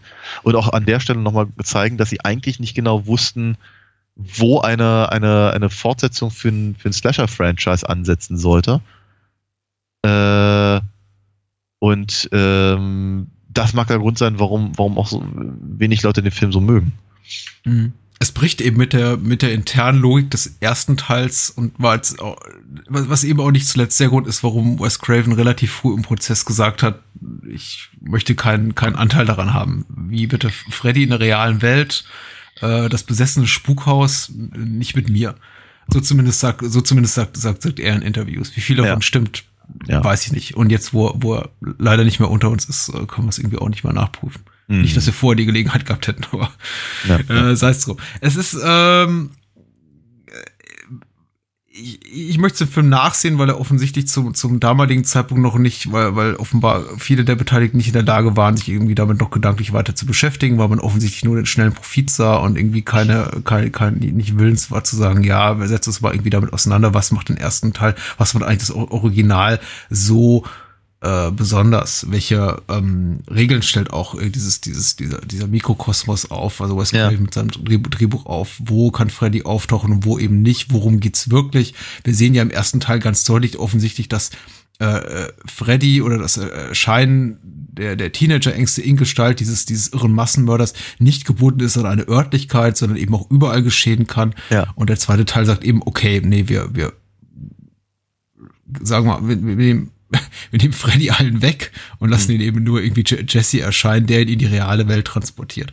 Ja. Ähm, bei bei allem, was die Reihe später auch falsch gemacht hat, und da gibt's vieles, darüber werden wir noch zu reden haben, Mhm. äh, ist, ist äh, dass sie eben die, diese, diese, sagen wir mal, diesen, diesen, diesen narrativen Hakenschlag, den sie da eingeführt haben, dass sie das, davon wieder abgerückt sind, eigentlich, eigentlich du- durchaus positiv anzurechnen im Machen der, der, der späteren Teile. Denn das hat mir tatsächlich wirklich nicht gefallen. Aber darüber können wir Hm. vielleicht noch reden, wenn wir über, Mhm. über Ja. unsere am wenigsten geliebte Szene sprechen. ja, ja, ja. Ja, mh, ich habe ich habe auch über das ganze Thema, ja, se- sexuelles Erwachen, das ganze, der ganze Aspekt des, des die, die ganzen freudschen Aspekte des, des Films gar nicht so viel Ehrgeiz darüber zu sprechen, dass ich wirklich da, dass ich mir nicht besonders smart dabei vorkomme. Eine Zeit lang Mhm. sagte man, ja, das ist irgendwie der Subtext und wer wer es sehen will, der sieht's eben und Mhm. äh, äh, äh, das ist irgendwie so sich irgendwie so sich so ein bisschen kennerhaft und selbstgönnerhaft auf die Schulter geklopft oder zumindest die die Kreise, in denen ich mich bewegte und, und hat gesagt, hier guck mal, ja, hör, hör mal genau hin, was was Freddy da sagt und äh, guck Ja, mal, ja. wie er irgendwie äh, äh, über über seinen Coach Schneider da ab, ablästert, der irgendwie in schwulen Bars geht, dabei geht er irgendwie selber dahin und wäre irgendwie gerne dabei und der Coach wird zu Tode gespankt und so weiter und so fort. Aber das ist nicht viel Subtext, das ist halt reiner Text. Also Ja, das war. es ist, äh, es ist Richtig, nicht, ja. nicht, nicht besonders schlau, diese, diese Elemente zu erkennen. Insofern, ja.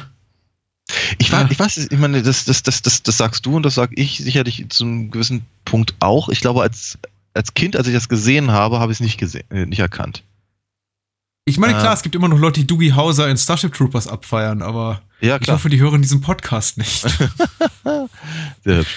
Ähm, ja, nee, aber äh, ich finde, ich, find- ich, ich, ich finde aber trotzdem gerade diese, äh, und wird das Spiel natürlich einfach damit auch wieder rein, drehen wir uns wieder im Kreis. Äh, finde aber trotzdem halt die, die, die Beziehung zwischen, zwischen äh, äh, Jesse und Grady eben an der Stelle sehr, sehr interessant. Eben, Ja.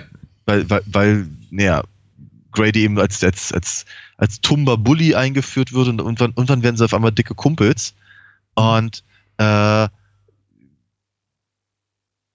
diese, diese, dieses, ich meine, im Prinzip, im Prinzip spielen sie ja die Szene nach von, äh, von ähm, Heather Langenkamp und Johnny Depp aus dem ersten Film. Mhm. Nur, dass es halt einfach eine ganz andere Konnotation hat in dem, in, in, in diesem Fall und eben dieses, dieses, dieses, ne, ähm, äh, ja, wenn, wenn, wenn, wenn, wenn Grady sagt und wie, you wanna sleep with me, Hm.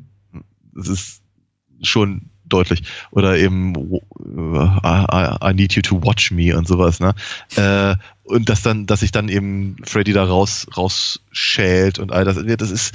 äh, Ich gebe dir völlig recht, das ist nicht Sub, das ist einfach reiner Text, natürlich.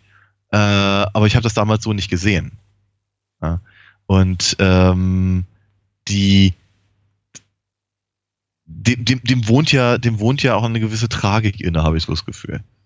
Ja, Oh ja. dass eben, dass, dass, dass, dass Jesse eben offenkundig eben genau den umbringen muss, weil er von Freddy dazu gezwungen wird, der, äh, der wirklich zu ihm passt, im Gegensatz zu Lisa.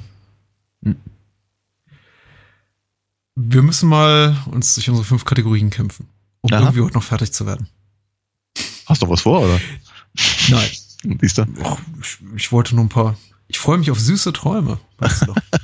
Wie jede Nacht. Natürlich. What a Rush, der kreativste Tod. Mm, ja. Gibt nicht so viele, muss man ehrlicherweise sagen. Also, Mhm. äh, ich, ich glaube wirklich zwei, die, die zwei großen nennenswerten Tode des Films ähm, sind der Coach Ja, und Grady. ja, Und unzählige Partygäste. richtig. Wenn du dich an die noch erinnern kannst, dann schieß bitte los. Nein. Also, ähm, ich. Ja, also die, die, die, die Partygäste, das ist, das ist größtenteils ziemlich doof, nicht gut gemacht und alles in allem eher uninteressant. Äh, den Coach finde ich, wie gesagt, rein, rein für, für die Analyse finde ich es find ich's interessant, aber der, aber der, aber der, äh, die, die, es ist leider einfach nicht besonders gut gemacht. Hm? Ähm, der, der Mord an Grady selber ist recht öde.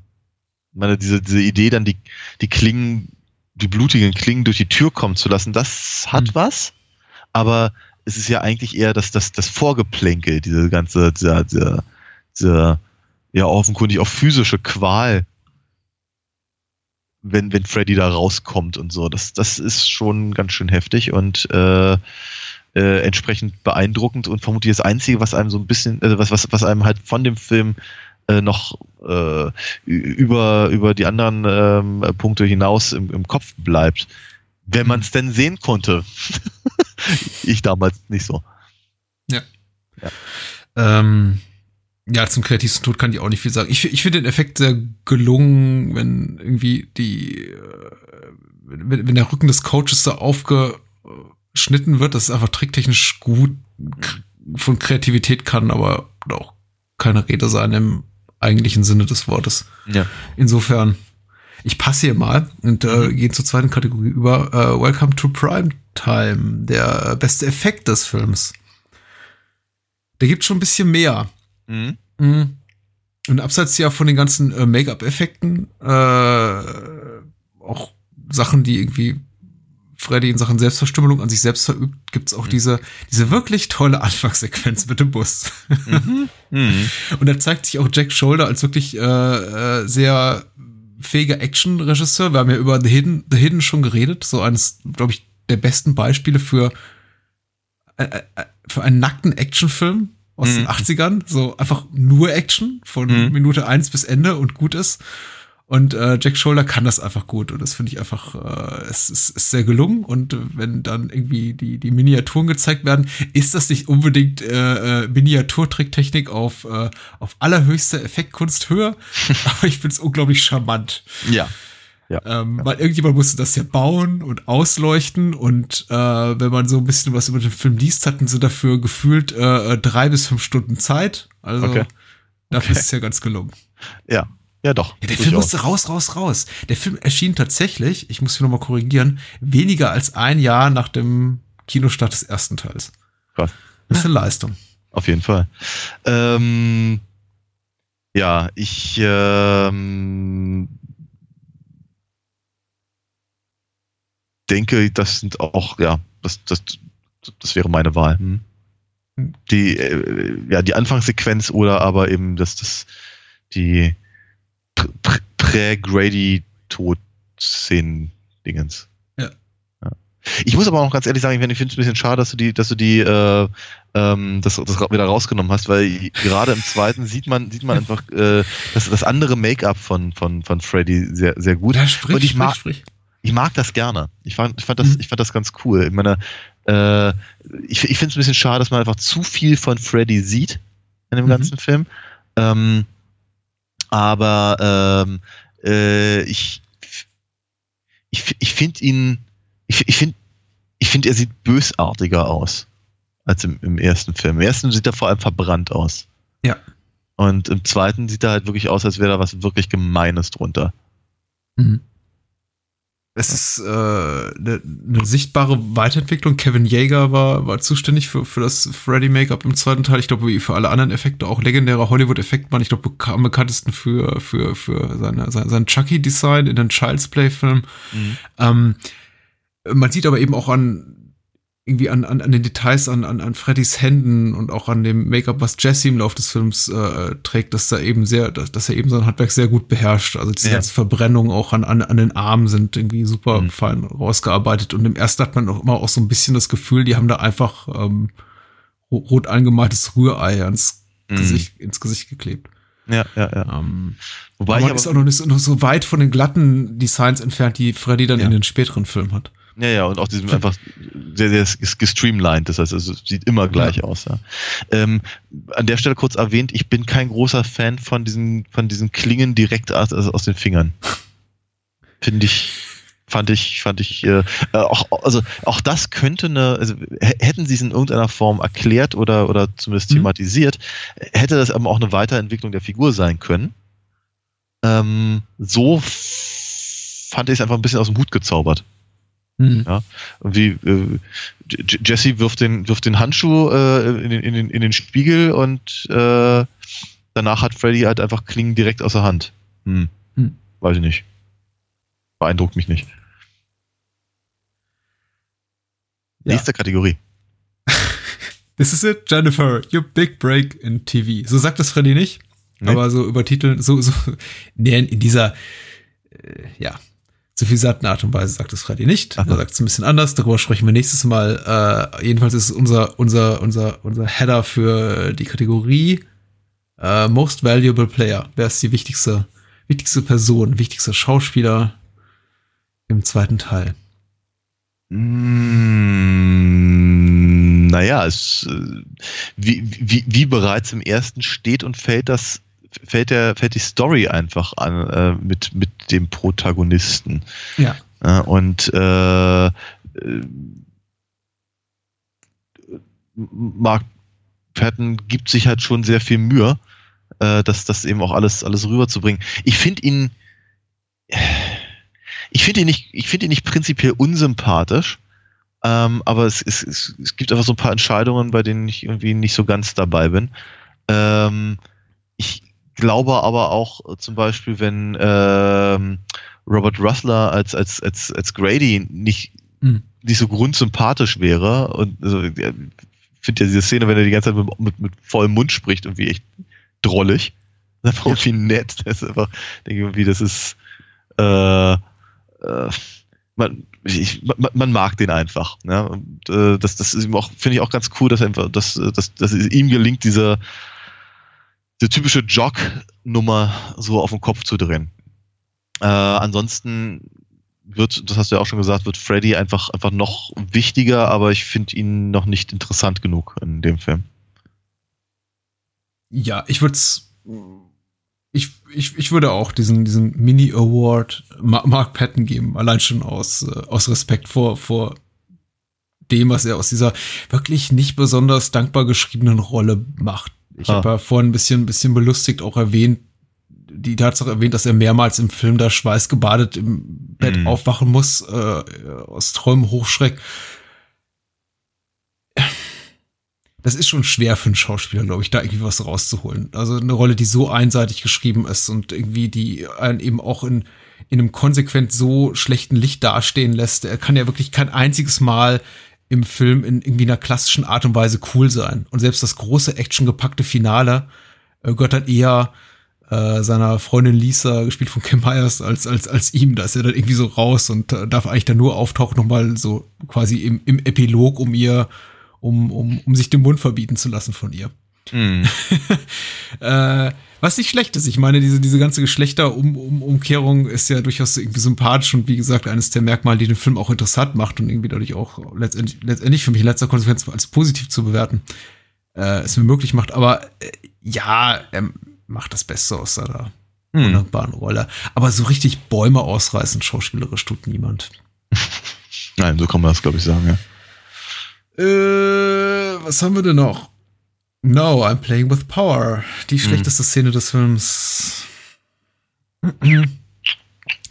Poolparty. Ja, äh, ja, für mich auch eindeutig. Äh, wirklich, Freddy rennt wie so ein abgestochener Actionfilm-Schurke durch die Poolparty. Allein irgendwie dieser, dieser, dieser, dieser Sprung aus dem, aus dem Wasserzulauf oder was auch immer das sein soll. Hm, hm. Dann irgendwie noch das Auftauchen von Lisas Vater mit der Schrotflinte, der Schrotflinte, irgendwie ja. auch noch. Also, da hatte ich irgendwie das auch das Gefühl, ich bin plötzlich bei, weiß nicht, in einem Hybrid aus, aus Animal House und Hm. weiß ich nicht, äh, ja, Hügel der blutigen Augen. Ich kann es nicht, nicht besser umschreiben. Es ist einfach, äh, es passt nicht rein, ganz abgesehen davon, dass es eben mit, mit, der, mit der Mythologie bricht und das äh, ist, finde ich, zum, zum jetzigen Zeitpunkt der Serie noch nicht wirklich angebracht. Und vor allem auch mit der eigenen, mit der, mit der, mit der, mit der, mit der, mit der, mit der eigenen Mythologie, oder? Ich meine, wie, wie, dieses, dieses, äh,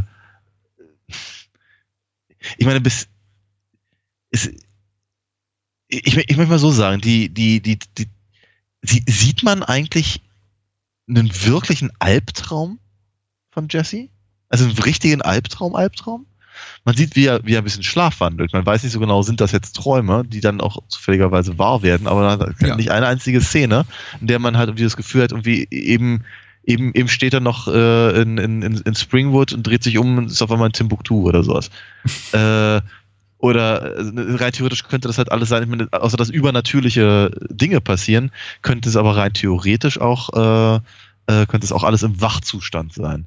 Ähm, die, wenn, wenn, wenn man, das heißt, also mit anderen Worten, man kann sich nicht mal so richtig sicher sein, ob eben, wenn, wenn, wenn Freddy da aus, aus seinem Körper rauskommt, ob das halt sein Albtraum ist. Mhm. Ne, weil nachdem Grady umgebracht ist, steht er ja da mit dem, mit dem, mit dem Handschuh und, und, und Blut überströmt. Also ist es, ist, ist es, wie, ist es ein Albtraum oder, oder transformiert er sich halt wirklich hin oder Mhm. her? Oder wie sieht, wie sieht es eigentlich am Ende des Films aus, wenn, wenn, wenn, wenn äh, Freddy hinter dem Couchtisch äh, vorkommt? Ist jetzt nochmal, ist das ein Traum oder ist das eine tatsächliche physische Manifestierung? Ist so, es funktioniert eben einfach überhaupt gar nicht. Was haben wir denn noch? This is God. Äh, Lieblingsszene.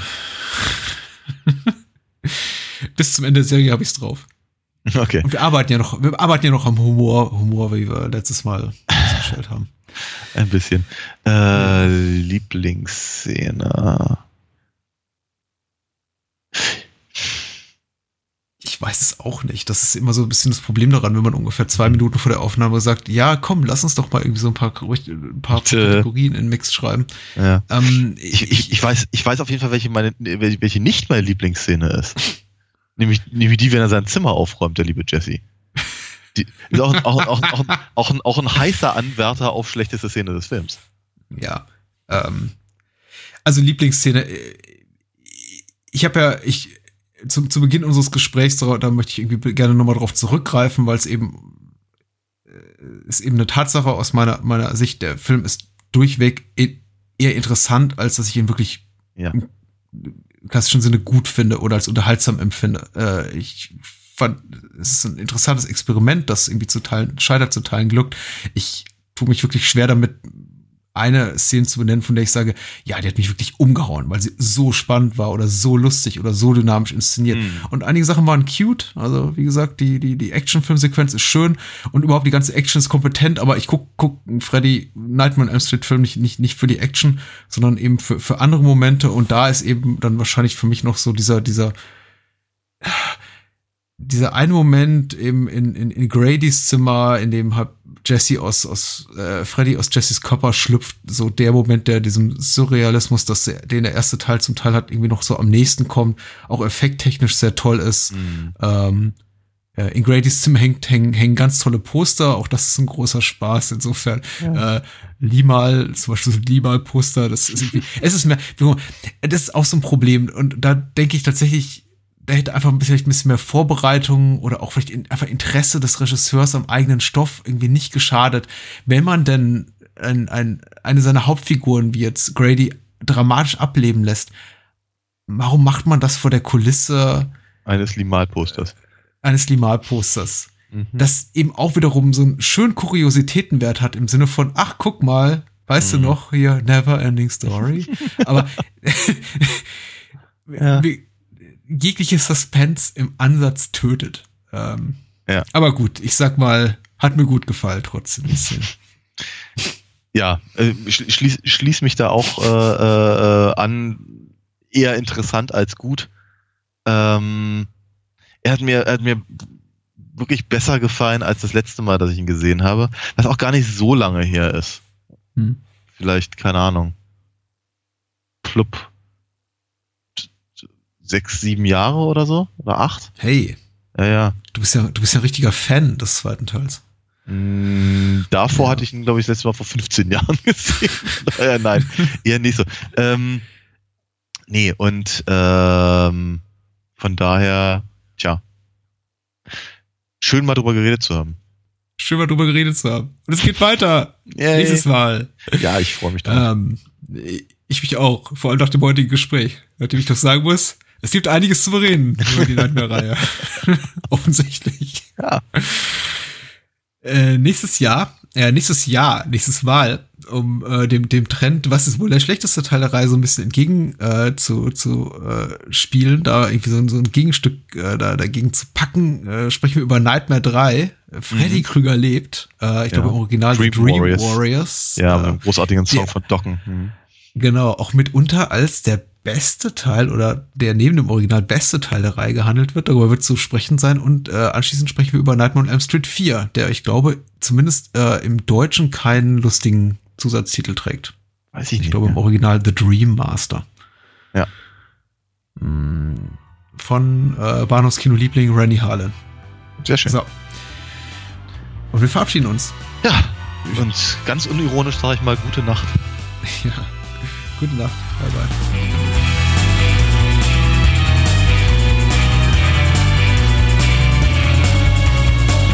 Das war Bahnhofskino. Wollt ihr mehr von uns lesen oder hören? Natürlich sind wir auch bei Twitter und Facebook vertreten. Schickt eure Filmwünsche oder Feedback an patrick.bahnhofskino.com. Und unter alinafox.de findet ihr alles zu den Comics und Hörspielen rund um Daniels Meisterdiebin. Vielen Dank fürs Zuhören und adios.